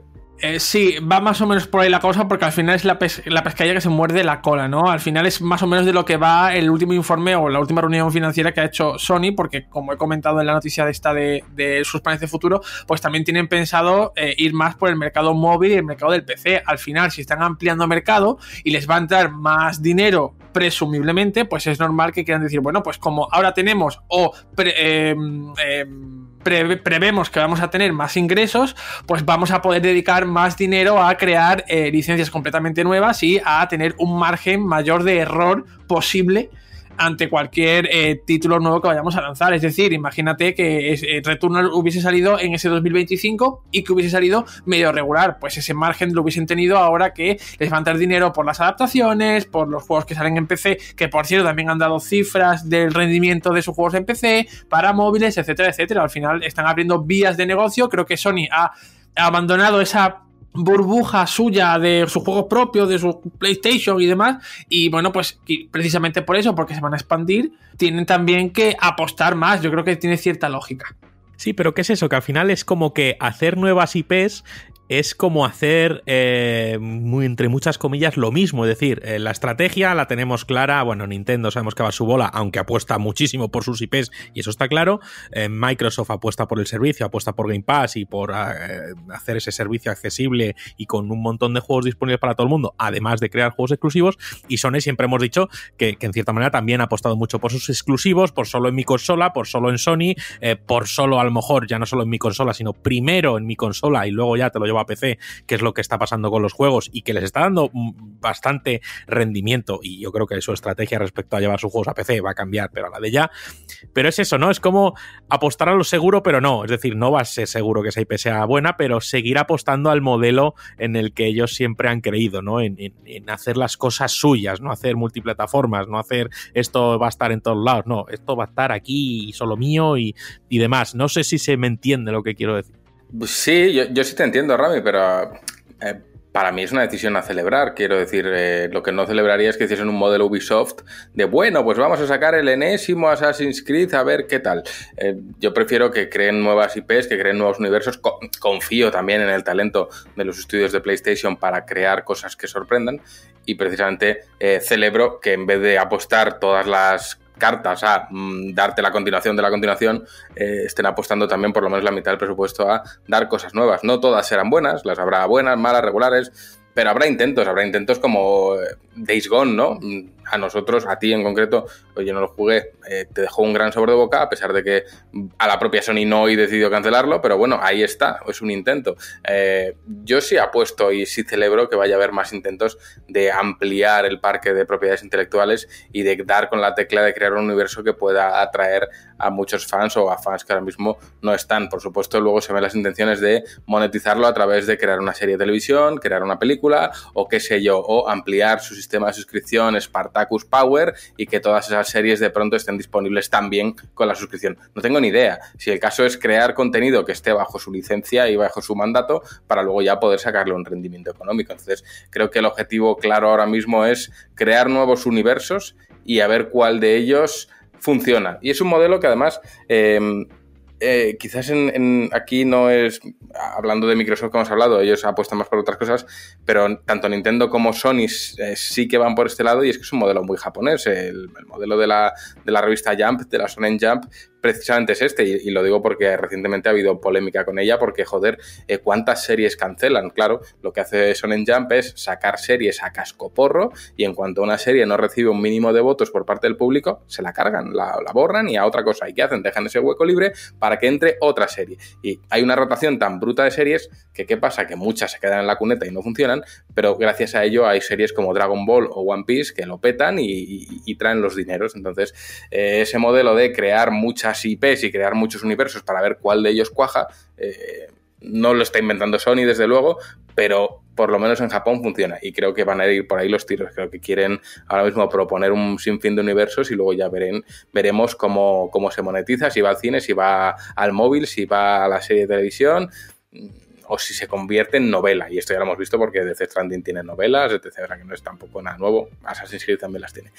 Así que bueno, creo que por ahí van los tiros, pero habrá que ver como siempre porque una cosa es lo que ellos planifican y luego otra cosa será cómo se materialice.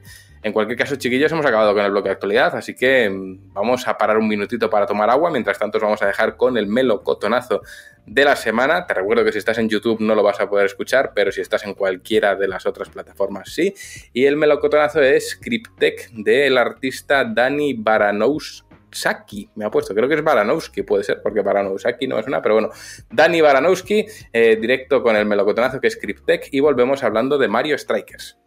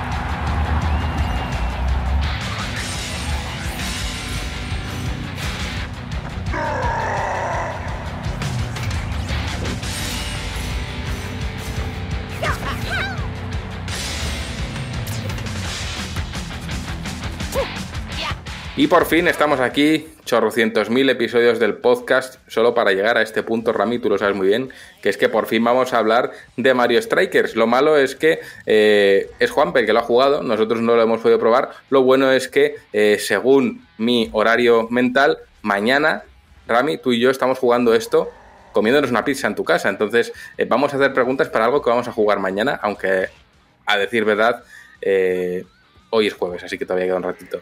Juanpe, has probado el juego, ya no hace falta jugar a más. Pues sí, eh, pues sí, pues sí. Eh, pude jugar eh, un poquito a Mario Strikers Battle League Football eh, gracias a la invitación de Nintendo. Pude ir, como ocurrió con Nintendo Switch Sports, allí a las oficinas de Nintendo. Que yo le agradezco a muchísimo a, los chicos de Nintendo, a Víctor y a Enrique, porque además se- nota que ellos están con ganas ya de volver a los eventos presenciales y se lo curran todo muchísimo para que lo podamos disfrutar eh, al, máximo. Y bueno, yo es que iba un poco como un lienzo en blanco, ¿no? Porque eh, yo no había jugado antes a Mario Strikers. Y mm, se lo dije, se lo dije a, Víctor, ¿no? Digo, mira, es que a mí me pillas completamente virgen en esto, porque es que no he jugado a ningún eh, Mario Strikers. Casi me mata, pero no lo hizo. Y pude estar eh, jugando, estuvimos pues eh, primero aprendiendo un poquito las, eh, los controles y las mecánicas de este título. Y bueno, eh, a ver, yo tengo que decir que los que esperan eh, con muchas ganas Mario Strikers, creo que va, a ser el juego que esperan. Creo que lo van a disfrutar muchísimo porque eh, si algo tiene la Nintendo de ahora es que todos esos juegos que han regresado después de X tiempo, y por eso tengo yo aquí tengo mis. mis em, ¿Cómo se dice? Mis esperanzas puestas en ese futuro Advance Wars, eh, todas esas sagas que han regresado, bien con remakes o bien con entregas nuevas, Metroid Dread, este nuevo Strikers y demás, eh, lo han hecho con entregas sobresalientes, ¿no? Kirby también. Eh, y bueno, pues creo que con Mario Strikers va a pasar exactamente lo mismo. voy a empezar por el final y voy a decir que mi conclusión es que va a ser un pepino de juego. Va a ser, creo que, uno de los juegos de este verano. Si bien creo que tiene, un, tiene dos aspectos diferenciados que los han conseguido unir, pero puede ser que no, que no a todo el mundo eh, les, le termine encajando los dos a la vez. ¿Vale? Voy a explicarme. el juego es divertido, Mario Strikers Battle League Football, que de hecho eh, os voy a contar una, curiosidad, porque en Mario, Mario Strikers no hay partidos de fútbol, son batallas, ¿vale? A nivel oficial se denominan batallas. Eh, Así que no podéis vamos a jugar un partido de fútbol, no vamos a decir una batalla de fútbol. Es muy divertido, ¿vale? Es tremendamente divertido. Yo creo que si eso estaba en el original, aquí no se ha perdido un ápice de ello. Mm, es algo muy acotadito, son muy poquitos em, personajes en, pantalla. Creo que son equipos de cuatro jugadores, cinco con el portero. Eh, es todo muy sencillo de el planteamiento es muy sencillo, pero la ejecución quizá es un poquito más compleja, ¿vale? Se puede jugar a nivel, eh, pues, estándar, pues te paso el balón, tiro, mm, eh, centro, eh, te quito el balón, etcétera, ¿no? Pero hay una capa superior, bueno, más bien inferior, hay más, más de profundidad más compleja que yo creo que es de estos juegos que tú vas a aprender a dominar cuando le eches muchas, muchas, muchas, muchas horas. Porque hay mecánicas que son una mm, locura. En el juego, bueno, pues lo básico, ¿no? Pues pasas el balón, quitas eh, le arrebatas el balón al, contrincante, eh, puedes hacer regates, disparar a puerta y también tienes el hipertrayazo, ¿no? Que es este movimiento final con el que puedes mm, eh, marcar un golazo que además encima puntúa doble, ¿vale? Dos puntos. Pero en Next Level Games, que son los responsables de Luis Mansion y se han encargado de, este, de esta entrega, y lo han hecho de puta madre, ya os lo voy diciendo. Em, pues le han metido una. Yo no sé, eso ya me lo pueden decir eh, Rami, Juan, Dan, eh, Javi, si habéis jugado algún Striker anterior. Bueno, pues hay mecánicas para los más mm, pro, vamos a decirlo así, ¿vale? Eh, por ejemplo, eh, em, regatear, ¿no? Pues regatear también tiene su peculiaridad que si lo haces en el momento exacto, pues hay una especie como de tiempo bala que se aplica a casi todas las mecánicas y te va a dar una especie de impulso para correr más. hay un... Mm, eh, por decirlo así, una especie de botón de correr, ¿vale? Un impulso habitual eh, para correr en, el campo de, juego que te permite ir más rápido eh, con el balón. Pero tienes que tener mucho cuidado porque es más fácil que se descontrole el personaje y puedas perder el balón. También hay pases perfectos, entradas perfectas, entradas cargadas, es decir, puedes eh, entrar de manera leve, por decirlo así, eh, de alguna forma, a tu oponente para intentar quitar el balón. Pero también hay una entrada que es cargada, que es apretando uno de los botones del, mando, que hace una. Esto se refleja en el, juego, ¿vale? Para que el, contrincante sepa que vas a cargar contra él y lo puedas esquivar o no.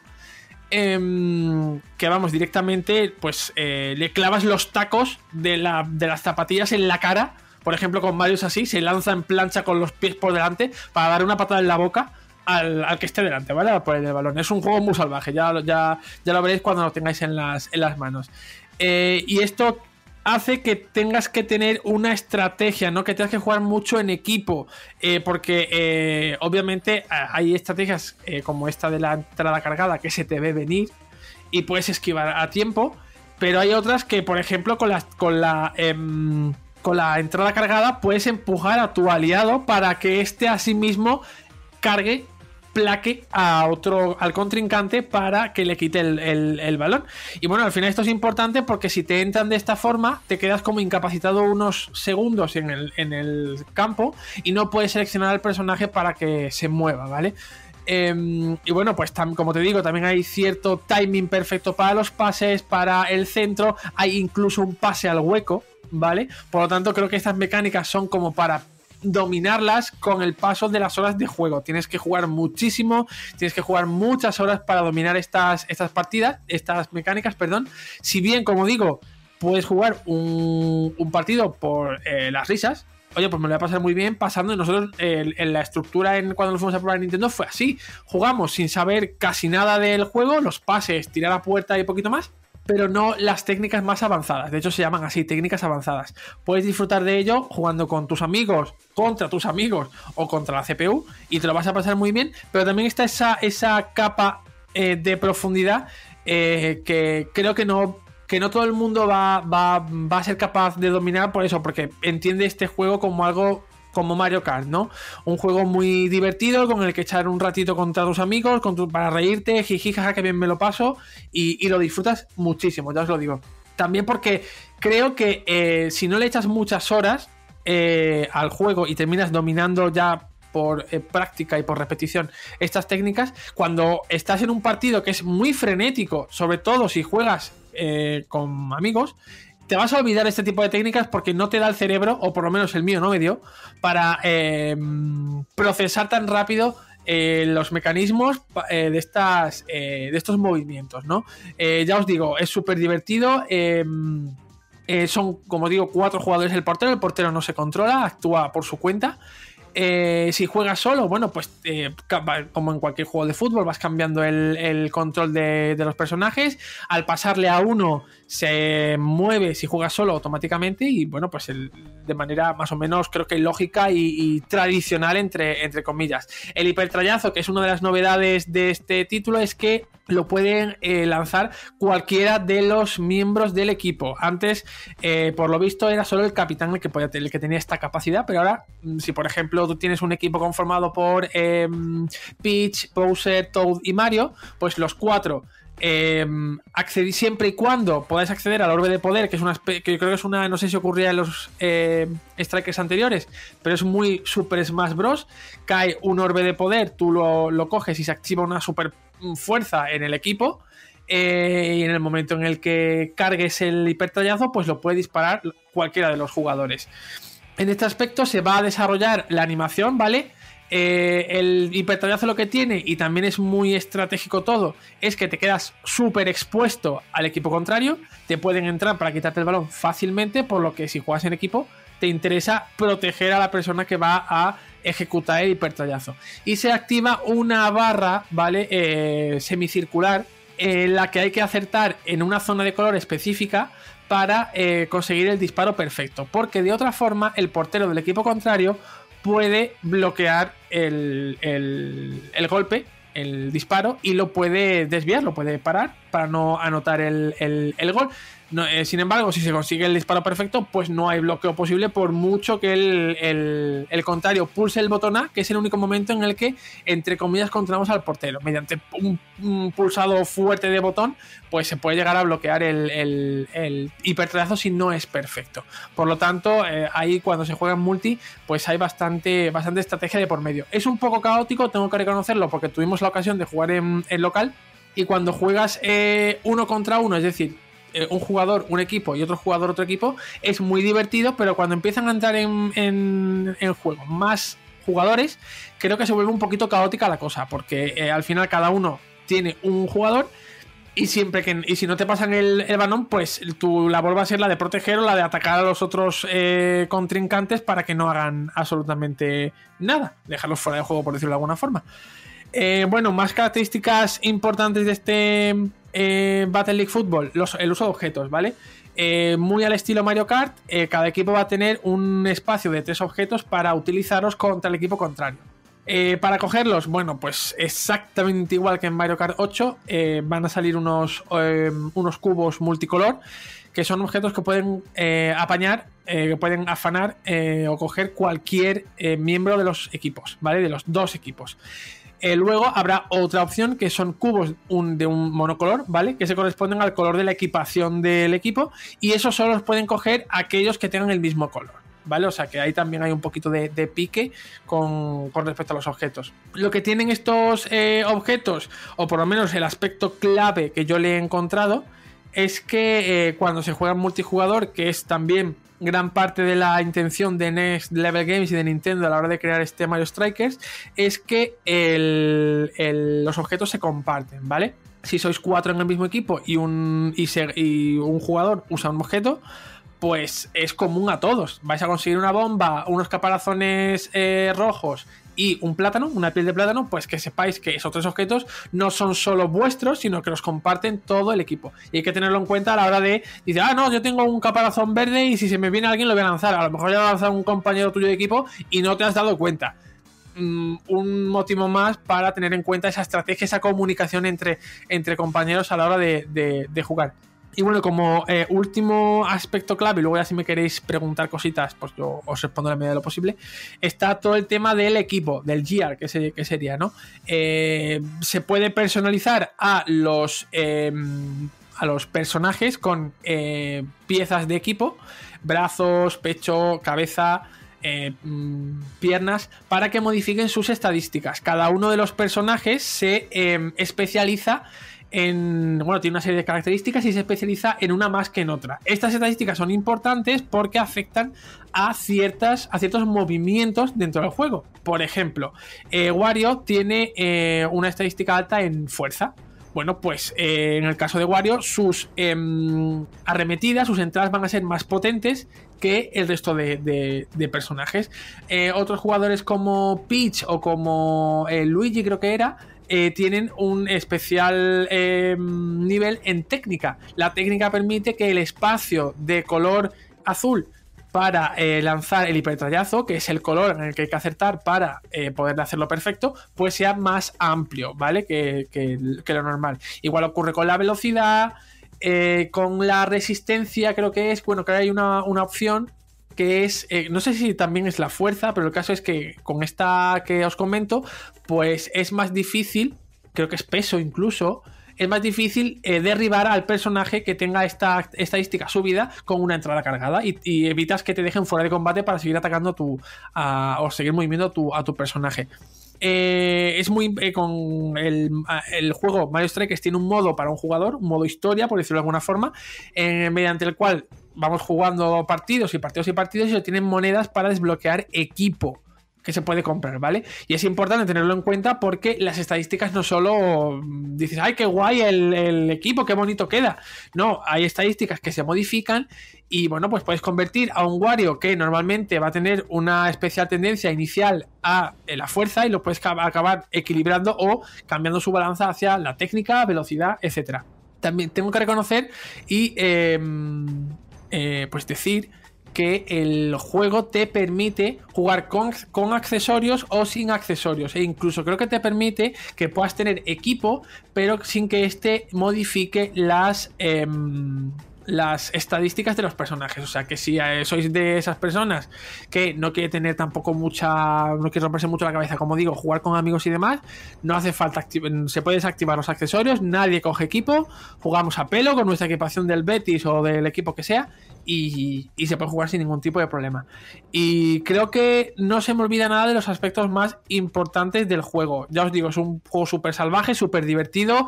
Puedes empujar eh, a los. Eh, puedes lanzarte contra los eh, personajes y hacer que se estampen contra una barrera que se levanta en el, en el campo y se electrocutan. O sea que es muy salvaje todo. Así que no sé si se me olvida algo, preguntadme y yo os comento. Pues Rami, tú primero.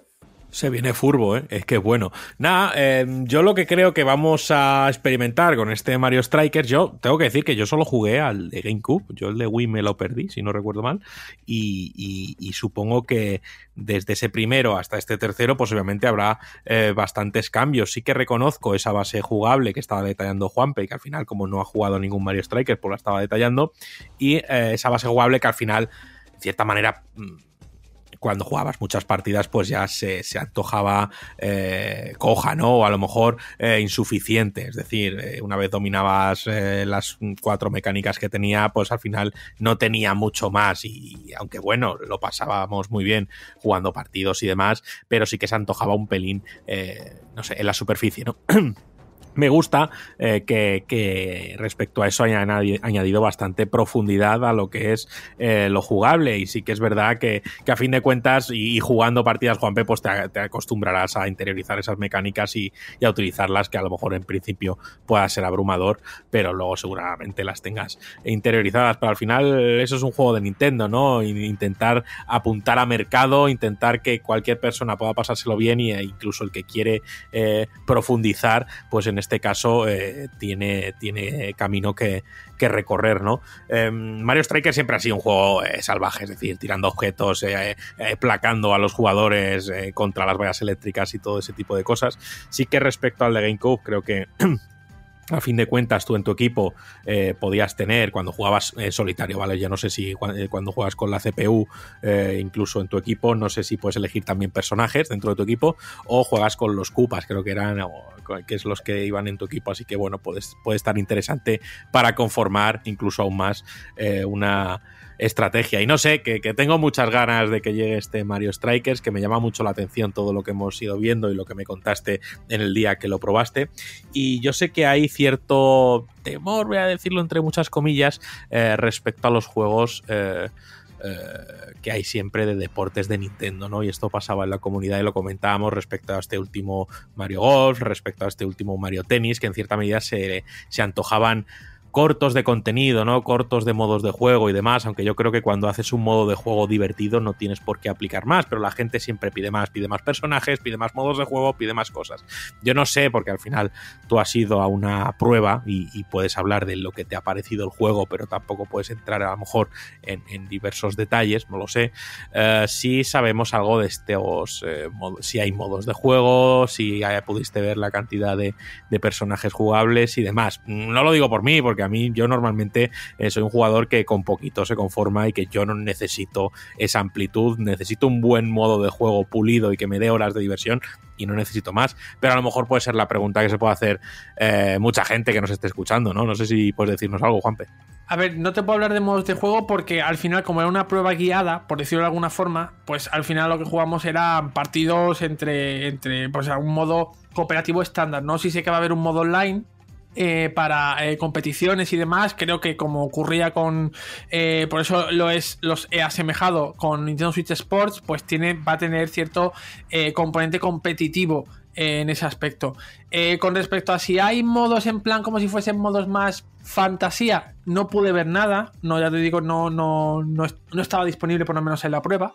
Así que, a ver, tampoco, tampoco creo que sea descartable. Yo sé que se pueden modificar las opciones de las características del partido. O sea que ya solo con eso, pues es un aspecto que, interesante para aquellos que quieran tener ciertas reglas especiales para cada partido.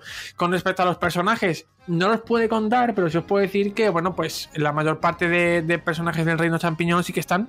Eh, pues todos los que han aparecido en el trailer no he visto ninguno nuevo. Em, lo que no sé es si, como ocurre con, con juegos futuros, esto realmente no sé si lo no sé si realmente es información que, no se ha, que se ha publicado o no, pero creo, sí, creo recordar que, se, que en el futuro es muy posible que se incluyan nuevos personajes para, el juego, pero creo que tampoco es ninguna locura teniendo en cuenta que en el caso tanto creo que de Mario Tennis como eh, pues el famosísimo Mario Kart se han ido añadiendo personajes conforme se han ido lanzando DLCs. Pues no tengo mucho más que decir, es que yo le tengo muchas ganas y, estoy deseando poder echarle el guante con Juan para hacer ese análisis a, dos bandas, eh, Aleti contra eh, Numancia, que soy yo, o Rayo Vallecano, y nada más, Juan, yo no sé, es que, ojo, se viene un Mario Strikers, es que siempre lo decimos, de que esto no lo pensábamos, o sea, que, que está bueno, dudo. A ver, si viene un Mario Strikers y lo, lo guay, lo bueno es precisamente lo que dice Juanpe, que tiene eh, visos, ¿no? De tener una modalidad de juego más avanzada, más profunda, pero no supone una barrera para los que quieren simplemente jugar, pasar un buen rato y ya está. Es decir, mm, parecido en cierto modo a Mario Kart. Mario Kart es muy accesible para todo el mundo, pero luego todos sabemos que hay jugadores que alcanzan, eh, digamos, cifras o, marcas realmente imposibles de conseguir si no dominas muy muy bien el coche, la rueda y todo lo que, lo que conlleva. Entonces, bueno, a mí me vale porque precisamente eh, eso es lo que le pido a un juego, que tenga una puerta de entrada agradable, que me invite a disfrutarlo porque lo he comprado y lo puedo disfrutar y que si me gusta lo suficiente, me dé paso a profundizar y a, digamos, dominarlo un pasito por encima. Entonces, a mí eso me vale. Eh, los dos que jugué, que son los dos únicos que existen, si no me falla la memoria, GameCube y Wii, mm, son maravillosos en dos jugadores. Sí que es verdad lo que dice Juanpe, que me despierta cierta inquietud si juegan cuatro jugadores, si no va a ser muy caótico. Pero bueno, en cualquier caso, eso hasta que no lo probemos no vamos a salir de dudas. Y, qué decir, si es que al final es pura diversión, es trasladar el concepto Nintendo como ya bien han hecho en otros, en otros títulos, Mario Kart, pues obviamente sienta las bases de, un género casi en sí mismo. Tenemos Splatoon, que es una reinterpretación de, los shooters, y ahora tenemos eh, aquella reinterpretación de entonces adaptada al día de hoy para eh, los juegos de fútbol, que al final no es ni mucho menos un juego de fútbol, lo ha dicho bien Juanpe, son batallas, pero bueno, que ahí está, está su visión, su interpretación y una propuesta jugable que seguramente los mandos sea una delicia, así que deseando estoy probarlo y poco más puedo decirle, Dan, tú no sé si le tienes ganas o no. A Dan no le gusta Mario Strikers y no hay que dejarle hablar. De aquí. a mí no me gusta el fútbol, pero eh, si es un juego arcade, sí que ha habido muchos juegos a lo largo de, la historia que sí que he disfrutado. Juegos como, bueno, recientemente, pues mira, eh, el Capitán Subasa de Bandai Namco sí que le eché mis partidas y me lo pasé bastante bien. Disfruté mucho en su día de International Superstar Soccer 64, pero mucho, mucho a nivel enfermizo.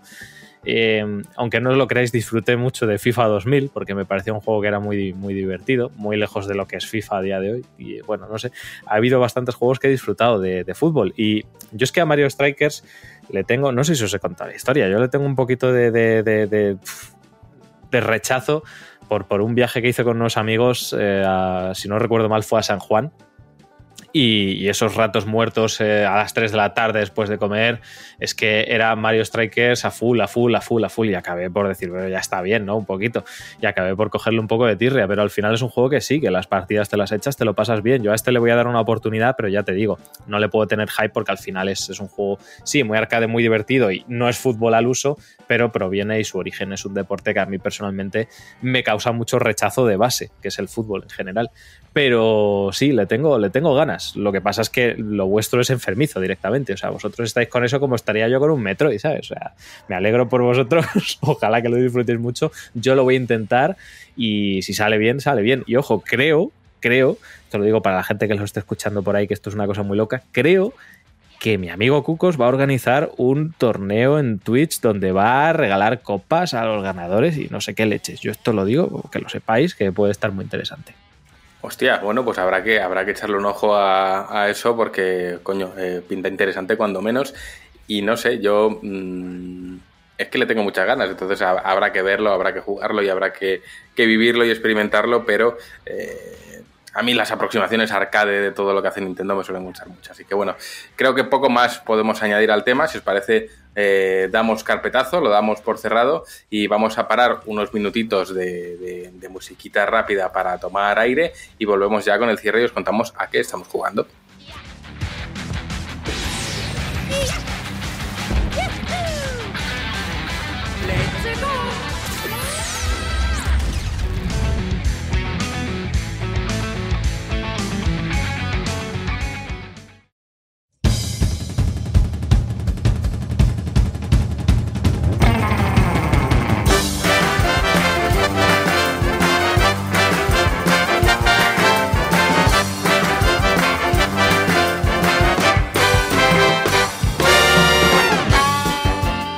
Y ya estamos aquí, recta final del programa. Os vamos a contar a qué estamos jugando, como siempre. Eh, Rami, me decía Abelardo por la comunidad que echaba de menos que leyese los comentarios. ¿Los leemos luego o le dejamos con las ganas?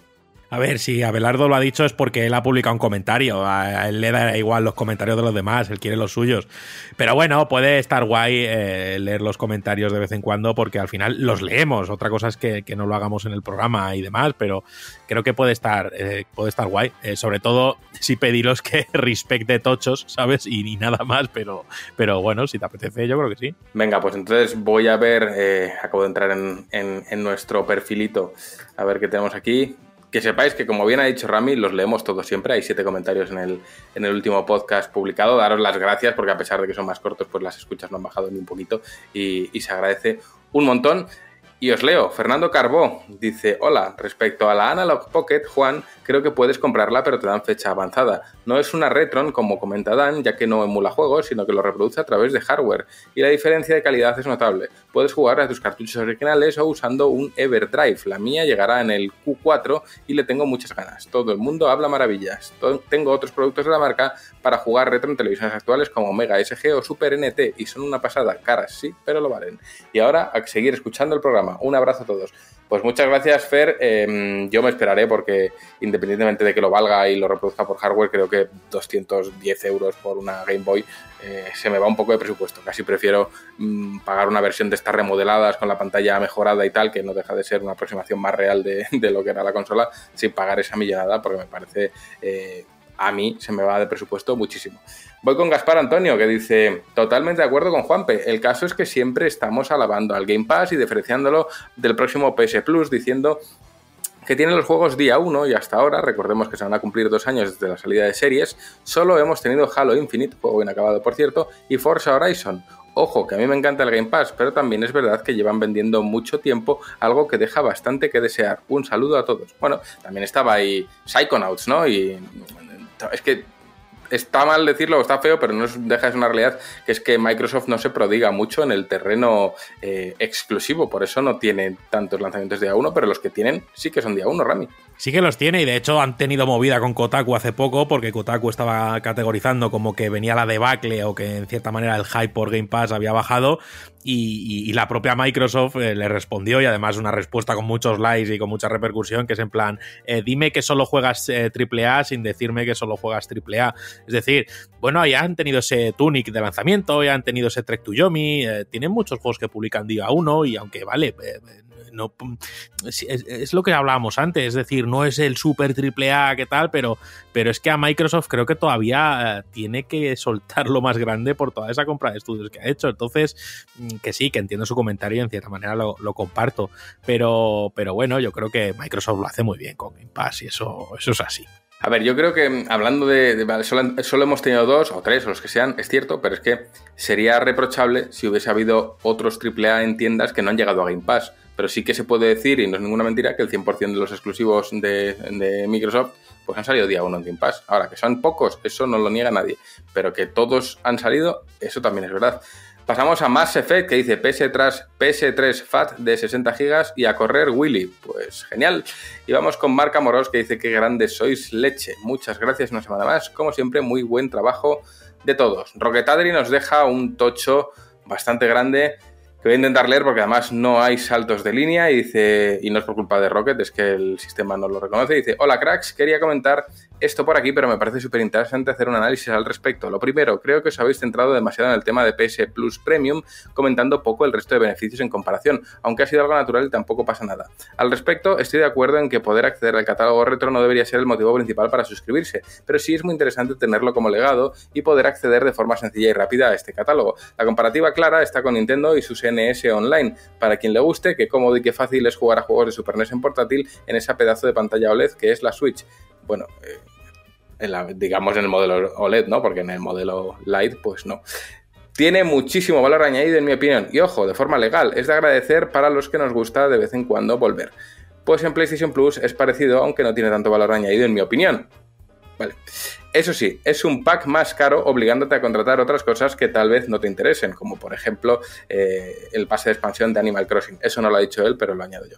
Y otro problema, el catálogo inicial es ridículo. Ya veremos si lo van ampliando o simplemente se queda en una estrategia de marketing para poner en un papel que tienes acceso a juegos de consolas de PlayStation y vender mejor el servicio, pero la verdad es muy de Sony. Luego, no recuerdo si en otro podcast o GTM Live, Juan dijo algo súper interesante y bastante certero a mi parecer, da la impresión que Sony está tratando de tocar todos los palos y maximizar beneficios a costa de sacrificar ciertas cosas, y en consecuencia no dar de verdad un servicio premium a sus usuarios como irónicamente su nombre indica. Es decir, quieres vender los juegos de salida a 80 euros, luego quieres aumentar mucho las cifras de venta y maximizar la rentabilidad, rebajando al poco tiempo de forma muy agresiva sus juegos al 50% o superior, y finalmente cuando esos juegos están ya a precios de derribo y ni aún así venden porque a quien le interesará, ya los tiene, los introduces en tu servicio de suscripción que cuesta 120 euros al año mínimo, cuando seguramente el que quería jugar a sus juegos ya los ha podido conseguir bien baratos. Para mí es bastante evidente este momento, este movimiento. En resumen, mi opinión, creo que este servicio de PlayStation Plus Premium intenta vender muchas cosas, darte un poco de todo, pero a la hora de la verdad no destaca en nada que incentive de verdad justificar esa suscripción, porque lo que te pudiera interesar, si de verdad te interesaba, seguramente ya lo has conseguido por otro lado. Y la hora de la verdad, miras a tu biblioteca, miras lo que PS Plus te ofrece y no te sale a cuenta y no te interesa. Un claro ejemplo, muy pocos o ninguno de vosotros tiene de momento el interés en contratarlo. Eso sí, que a nosotros no nos interese no quita que haya otro tipo de público donde sí pueda haber un hueco. Uno que no está tan pendiente de los lanzamientos, que no compra tanto, pero que si le ofreces un servicio así por su sencillez de pagar una suscripción con el nombre de Premium para sentirte importante, puede ir picando de uno o de otro y tal vez así encontrar un lugar en el mercado. Aún así, insisto, le queda un largo camino por recorrer. Un abrazo, gente. Bueno, pues leído, mmm, no estoy de acuerdo porque el sesgo, eh, Rocket, nos conocemos, te quiero mucho, pero el sesgo está ahí y es evidente y no creo que el epíteto premium sea para sentirte importante, simplemente hay un gran sector de público eh, que, oye, no tiene ningún interés en jugar de lanzamiento. Y yo conozco a mucha gente así. Y fíjate que mi círculo es más hardcore en cuanto a videojuegos, pero conozco a mucha gente, no dos y tres, te hablo de más de cinco personas, que no tienen ningún interés en comprarse un juego de lanzamiento, que se esperan a que se rebaje y que si les das una suscripción con todo incluido, bueno, pues cuando esté lo jugaré. Y que incluso descargan juegos que en tu vida hubieses imaginado como juegos eh, de ruleta, juegos eh, de golf. Mmm, eh, simuladores, cosas que dices, bueno, eh, yo jamás jugaría esto, ni siquiera sabía que este juego existía, pero es gente que lo encuentra en estos catálogos y dice, ay, qué interesante, lo voy a jugar, eh, el Monopoly, etc. Entonces, bueno, ese perfil existe y no se puede descuidar porque es un perfil que, por cierto, salvó a Nintendo con Wii, así que es un, es un público importante. Juanpe, cuéntame. A ver, yo es que voy a, señalar una cosa porque, a ver, lo estoy comprobando para no columpiarme, pero si yo no estoy equivocado, el tema de los juegos retro eh, es la principal baza que diferencia el, el, el servicio, la categoría premium de la categoría extra, si yo no estoy equivocado. No, no iba a mirarlo, pero no me ha dado tiempo antes de contestar. Creo que es la principal diferencia. Por lo tanto, tiene que ser, es el, básicamente la principal baza que ofrece el, el, el, Entonces, mira, me está diciendo Dan que también las demos. Digo, bueno, vale, pero me, me, me sirve igual porque las demos al final no son juegos completos. Eh, me vale como para, para, todo el tema de lo de que no es el, el, el principal eh, aliciente para contratar este servicio y me reitero a ello, por lo menos en mi caso, ¿no? O que no debería ser el principal... Eh, beneficio para esas personas que van a pagar más al, a, al año. Eh, porque luego eh, Adri tiene, la, tiene la, la, cosa de como de retorcer un poquito el discurso para irse a su, llevarse a su terreno y decir para vender los juegos de salida 80 euros, luego que no sé qué, no sé cuánto. Digo, a ver. Adri sería, Juanpe, un buen periodista de esos que no le gustan. Sí, a ver, el caso es que eh, tampoco me quiero yo equivocar, pero porque empieza diciendo lo de los retro patati patatan y luego termina eh, yendo a su terreno, que es lo de pues juegos a 80 euros, luego que están al 50%, eh, juegos a precio de derribo, que a quién le interesará, bueno, pues a ver, pues a la misma persona que le puede interesar después de 5 años suscribirse a un servicio de lo que sea para jugar juegos de hace 25 años, exactamente lo mismo. Pero el caso es que eh, son cosas completamente diferentes. Tú a juegos de PlayStation 5 y PlayStation 4 vas a poder jugar eh, si no te suscribes al Premium, con el extra te vale. Por eso que, que, quería diferenciar eso, que el, Premium, que es el del que yo hablaba, que me, parecía exagerado o o incluso um, absurdo suscribirse a, esta, a, este nivel por querer jugar juegos de PlayStation 1. Esa, esa era la cosa. Y luego el, todo el tema de los 80 euros, de que valgan más o valgan menos, o que es otro tema completamente diferente y no tiene nada que ver con el tema del, de los retro. Bueno, pues ahí queda tu respuesta, Juan Pello. Ya creo que suficiente hemos contestado. Eh, paso con Abelardo, que dice: Buenas tardes, como cada semana, podcast escuchado. Lo primero, me gustaría compartir con vosotros lo que comenté con uno de vuestros participantes. Paso del paréntesis. ¿Cómo se nota lo frescos que estáis al haber recortado tiempo? Es un gustazo. Y como vamos a recordar tiempo, no le voy a leer más. Sigo. Es un gustazo. Cada sección se disfruta como si fuera una hamburguesa con carne en su punto y el pan tostado, con un huevo frito en el estado perfecto cayéndole la yema por los lados, con el queso fundido, los ingredientes frescos y desde su plato mirándote para que la devores, poniéndote ojitos y diciendo de forma subconsciente ya está, ya pasó, solo estamos tú y yo, no importa nada ni nadie más en este instante y lugar y en este espacio temporal, solo somos los dos, con mi carne al punto y tú con hambre mirándome con ganas de probarme, esto que es una canción de alguien. Bueno, punto. Eso es lo que siento al oír vuestro programa, un abrazo. Pues gracias a Belardo por estar ahí y premiarnos con tu estupidez porque eh, nos ilumina y nos guía en nuestro camino y al final seremos a believers como tantos otros en cualquier caso. Ahora sí que sí, hemos leído los comentarios, chicos, y vamos a pasar a la que estamos jugando directamente y voy a empezar ni más ni menos que por Rami. Rami. Em, bueno, pues estoy jugando a dos cositas. Sigo con Leyendas Pokémon Arceus. Eh, un juego que, bueno, que me está gustando, sí. eh, y que me entretiene, sobre todo me entretiene. Eh, sí que es verdad que la base de historia, la base de tal, pues es que no me dice nada. Al final es, vas a una zona, hay un Pokémon mm, tocho, hay que tirarle las bolitas y ya está, pero ese bucle de ir capturando Pokémon, de ir descubriendo el mundo y de, y de, retarte a ti mismo y de conseguirlos, pues es lo que me atrae. A fin de cuentas, eso es lo que yo extraigo del juego y, ahí sigo jugándolo. Y la verdad es que, que, bueno, que lo estoy disfrutando y no esperaba que lo disfrutara de esta manera. Eh, no me está volando la cabeza, pero es que me está entreteniendo. Entonces, oye, eh, misión cumplida, ¿no? Y otro juego que he probado es Evil Dead este juego que ha sacado Saber y que bueno, tuvimos aquí a Raquel Cornejo, eh, mi amigo Lázaro también está dentro del desarrollo. Y bueno, pues un juego ambientado en la, en la en el universo de Bill de estas películas de clásicas de, de, terror que luego viraron al humor, cosa que agradezco. Y eh, bueno, pues es una propuesta multijugador asimétrica, uno controla el demonio en primera persona y pues va puteando al resto de jugadores y luego hay cuatro jugadores que son como los héroes o el, lado de la luz o los buenos, vamos, en los que, bueno, pues cada uno tiene un, un, un, rol, uno es más de apoyo, uno es más de cuerpo a cuerpo tanque, uno es más de distancia, otro es más líder y, bueno, pues reduce el, medio, el miedo de los participantes y demás. Y bueno, pues creo que es un juego que, joder, si te gustan las propuestas multijugador, si tienes amigos con los que jugar, lo que es importante, pues oye, creo que es un título chulo, porque ha salido a precio reducido y, bueno, pues a lo mejor eh, lo disfruta. Sí que se me queda un pelín cortito a tema de, modos de juego, porque solo hay un modo de juego como tal, y en los que, pues bueno, te, sueltan en un mapa que suelen ser bastante grandes y bueno, tienes que hacer eh, distintas eh, misiones que suelen ser coger cosas para llegar al Necronomicon y, demás. Y bueno, sí que se me antoja un, pelín corto, porque solo tiene un modo de juego como tal. Luego las partidas sí que las puedes personalizar y demás, pero bueno, eh, en ese aspecto se me queda un pelín cojete. Pero lo dicho, es uno de estos juegos, como puede ser Aliens Fireteam y, y otras propuestas de, del rollo, aunque este no es asimétrico, que, joder, pues salen a un precio reducido y, si tienes amigos con los que jugar, esto es muy importante, tiene un modo un jugador, pero a fin de cuentas también se me queda un poco cojete. Yo creo que lo han metido, pues obviamente para, para que a gente le pueda atraer y, y bueno, pues echas tu rato porque al final desbloqueas personajes, atuendos y demás. Y es eso, eh, lo dicho, si tienes amigos con los que jugar, pues oye, seguramente te lo pases muy bien unas cuantas tardes. Así que eso es a lo que he jugado. Bueno, pues ni tan mal ¿eh? y sorprendente ese Pokémon que te está haciendo pasar un buen ratito. Eh, Juanpe, cuéntanos. Pues yo no es que haya jugado mucho más que la semana pasada, eh, pero sí he estado jugando a Uncharted 3, eh, la tradición de Drake, he continuado porque he jugado muy poquito.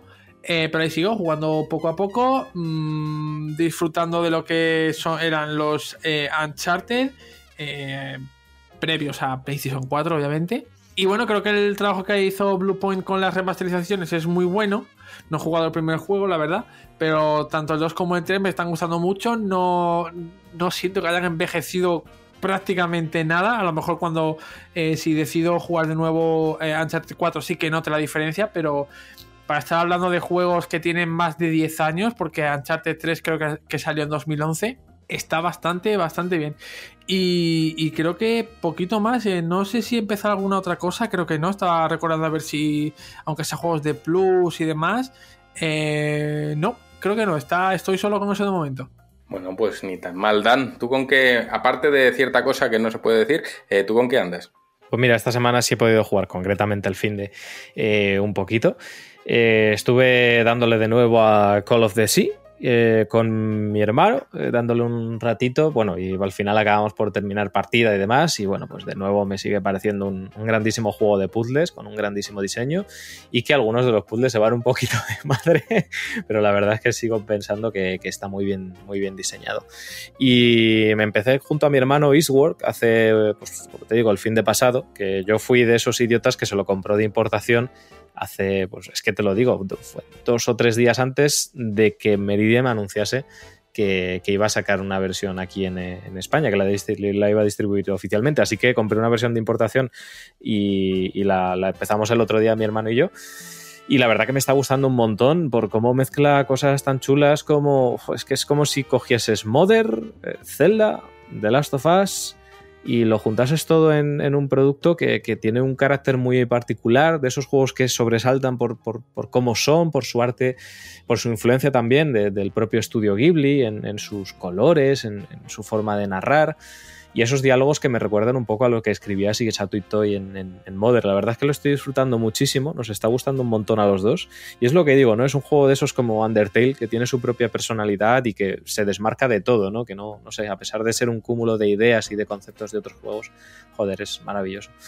Y, y, bueno, he retomado un poquito, que cuando digo un poquito son 25 minutos porque me quedé dormido al Xenoblade Chronicles 2 y me dio tiempo a hacer un par de misiones secundarias y poco más. Y creo que, eh, si no me equivoco, eso es todo lo que he jugado esta semana. Seguramente hay alguna cosilla que haya picado por ahí, pero vamos, eh, esto creo que es prácticamente todo lo que, lo que he jugado. Oye, pues ni tan mal. Javi, ¿tú has jugado?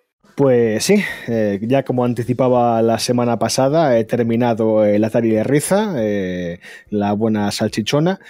Y bueno, a ver, eh, ya lo he ido diciendo las últimas dos semanas, sigo considerando que es un juego simplemente de notable, pero también me ha dejado buen regusto al final. Creo que es un juego que, que igual, creo que gusta tanto, a mí no se me ha gustado al final en concreto, porque no es pretencioso. Sabe lo que es, sabe lo que ofrece y te lo sabe ofrecer muy bien. Entonces, pues, si eres un poco fan del género y un poco las mecánicas de alquimia y una historia pues más desenfadada y entrañable que que no es en ningún momento el mítico rollo de que tenemos que salvar el mundo o ha aparecido este villano que quiere convertirse en un dios, no, simplemente es una región pequeñita donde hay un pequeño problema, se soluciona con alquimia y todo el mundo sigue con su vida. Entonces, al final es un poco ese rollo. Es un juego más del día a día y que le puedes echar un media hora, una hora, un día, dejarlo, recogerlo la semana que viene y está exactamente igual. Entonces, pues bueno, está entretenido.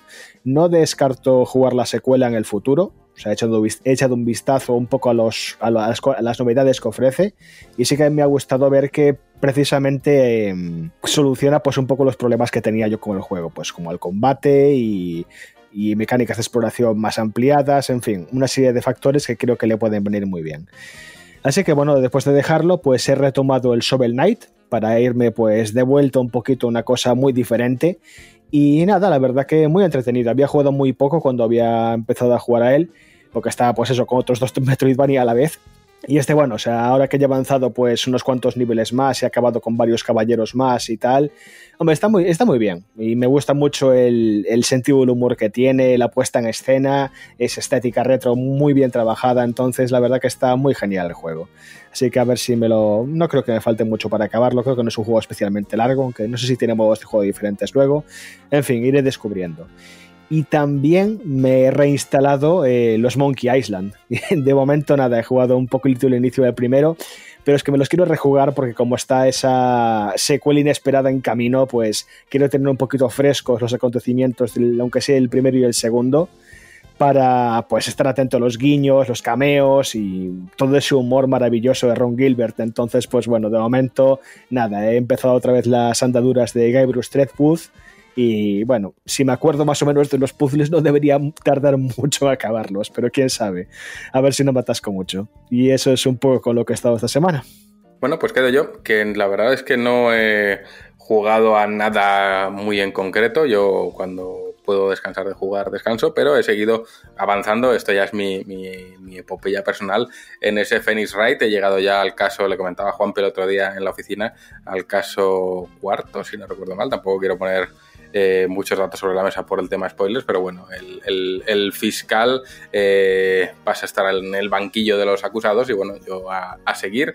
Buena señal es que en tanto tiempo jugándolo no me he cansado de él ni lo he abandonado, simplemente he seguido. Entonces, eh, es este tipo de juego atemporal que se mantiene fresco y bien, mm, le echen los años que le echen y la verdad es que a nivel narrativo está genial, es capaz de mantenerte atento, los personajes tienen carisma y bueno, lo estoy disfrutando mucho y seguiré hasta el final y seguiré jugándome todos los demás a pesar de, los juegos que estén por venir para trabajar con ellos y por lo pronto no he jugado a nada más. Eh, seguí un poquito con Soundfall, pero no os puedo contar mucho porque es que de verdad que no es para nada mi estilo de juego y, mm, y no he jugado nada más. Así que con esto, chiquillos, hemos terminado el podcast de hoy y toca dar las gracias, como siempre. Primero, las gracias a todos los que nos escucháis semana tras semana, porque sois los que hacéis posible esto, especialmente también gracias a nuestros socios que con el apoyo a la revista, por si no lo sabes y por si no nos apoyas en la revista todavía, eh, es la manera de que podamos estar hoy grabando este podcast aquí y no pues eh, trabajando en otras cosas que no se transformarían desde luego ni en una revista ni en un podcast. Así que gracias a todos los socios por hacer esto posible, gracias a todos los oyentes por estar ahí, gracias a todos los que nos comentáis y nos dejáis me gusta y tal. Os recuerdo que los, corazoncitos, los me gusta, nos ayudan mucho a posicionar mejor y a ganar un poquito más de visibilidad, así que os agradecemos que os toméis un segundito en dejar ahí el, el corazón o vuestros comentarios y en cualquier caso también gracias, como no, a quienes me acompañan esperando por esa Melena Skovelov, que tanto nos ha gustado ese color. Juanpe, muchas gracias por venir. Nada, eh, siempre a todas las personas, a vosotros primero y a todas esas personas que nos escuchan eh, semana a semana y que además nos han dicho que tras esos pequeños cambios que hemos aplicado al podcast, eh, lo disfrutan mucho más y sobre todo se preocupan por nosotros y nos ven muchísimo más, más cómodos, más activos, más enérgicos cuando va llegando la parte final del, del, podcast. y nada, yo es que me he puesto a investigar sobre, sobre el color Skovelov y demás y a mí hay una cosa que me llama mucho la atención de los colores porque yo me fijo mucho, a mí me encanta el tema colores, me fijo y demás, y es que pone que eh, el color es, de acuerdo con la web colores.org.es, dice que el color Skovelov es aproximadamente un turquesa. Y yo siempre he pensado que el turquesa tiene más de azul que de verde, pero este tiene más de verde que de azul. Y te pregunto a ti, Juan, si el turquesa es más verde o más azul. Buf, esto es como... Mm, es la típica pregunta trampa totalmente, porque cada uno ve el color de una manera. La longitud de onda, que son los colores, cada uno las percibe de una manera y dependemos también de la cantidad y densidad de conos y bastones que tengamos dentro del ojo. Entonces, no lo sé decir. El turquesa, por definición, tiene más azul que verde. Y este creo que en concreto Skovelov tiene más verde que azul. Pero vamos, estamos hablando de unas diferencias mínimas. Lo bonito del Skovelov es que es un color que recuerda mucho al mar y que además contrasta muy bien con un color coral muy parecido al coquelicot. Eh, y son un binomio de color eh, que acierta mucho, que recuerda a colores veraniegos, que recuerda al color de la sandía. Entonces, bueno, es un color eh, interesante. A mí es un color que personalmente me gusta mucho. creo que se me nota ahí tú lo has visto, me has visto diseñar con este color 15 millones de veces. Pero bueno, quería ponerle ya sobre la mesa, ya que hemos hablado del Coquelicot, pues ahora el Skovelov y, y la semana que viene pues traeremos otro. Así que bueno, eh, Rami, gracias a ti también por venir. Nada, yo sabéis que ya me quedo aquí y yo voy limpiando todo esto para la semana que viene. Nada, gracias a todo el mundo que nos escucha y, no me quiero repetir tampoco mucho, así que la semana que viene nos volvemos a escuchar. Pues la semana que viene nos volvemos a escuchar y espero que Dan esté también la semana que viene. Dan, muchísimas gracias. A vosotros siempre. Eh, ¿Qué os voy a decir? Para mí siempre un placer. Y oye, mm, os digo, la semana que viene ya esto se avecina, yo creo que, tocha. Y, y, creo que se nos vienen además unas semanitas, yo creo que se nos viene en general un mes que va a estar cargado de cosas interesantes. Así que con muchas ganas de que todo esto empiece ya, porque no sé si os pasa a vosotros, a mí me da la sensación de que estamos en, en esa calma que, predece la, que, que precede perdón, la tempestad. Y, y tengo unas ganas de que estalle todo ya de una vez y de ver qué sorpresas se nos esperan en diferentes eventos y demás. Y, y todo lo que se va eh, soltando un poquito antes, que ojalá que, que, empiece pronto y la semana que viene podamos estar hablando de todo esto. Así que lo dicho, gracias a los que nos escuchan y a vosotros. Yo he de decir que agradezco estar en ese periodo de calma porque por lo menos para nosotros este año ha sido un periodo de intensidad absoluta y se agradece un poquito de, de calma, de coger resuello y de ganar fuerzas y sobre todo perspectiva para lo que queda del año. Pero bueno, sí que es verdad que ahora estamos en ese periodo intermedio de calma y, se acerca un fin de año eh, tocho, tanto en, en, la industria del videojuego en lanzamientos como a nivel nuestro de editorial se acercan cosas chulas. Así que, bueno, eh, Vamos a dar las gracias también al bueno de Javi, ¿no? Que al final es el que hace el podcast, el que hace los beats, el que hace el podcast de Kaibun. Javi, el héroe en la sombra. Muchas gracias. Pues nada, chicos, aquí estamos una semanita más, como digo siempre, y bueno, eh, esperamos que os haya gustado el, programa de hoy. No estamos acostumbrando a este formato, creemos que es más digerible, también nos permite llevarlo con un poquito más de cordura y, y desasosiego, por así decirlo, y creo que al final eso favorece que estemos todos, pues, más, más contentos haciéndolo, por así decirlo. Así que nada, aquí seguiremos la semana que viene, más y mejor.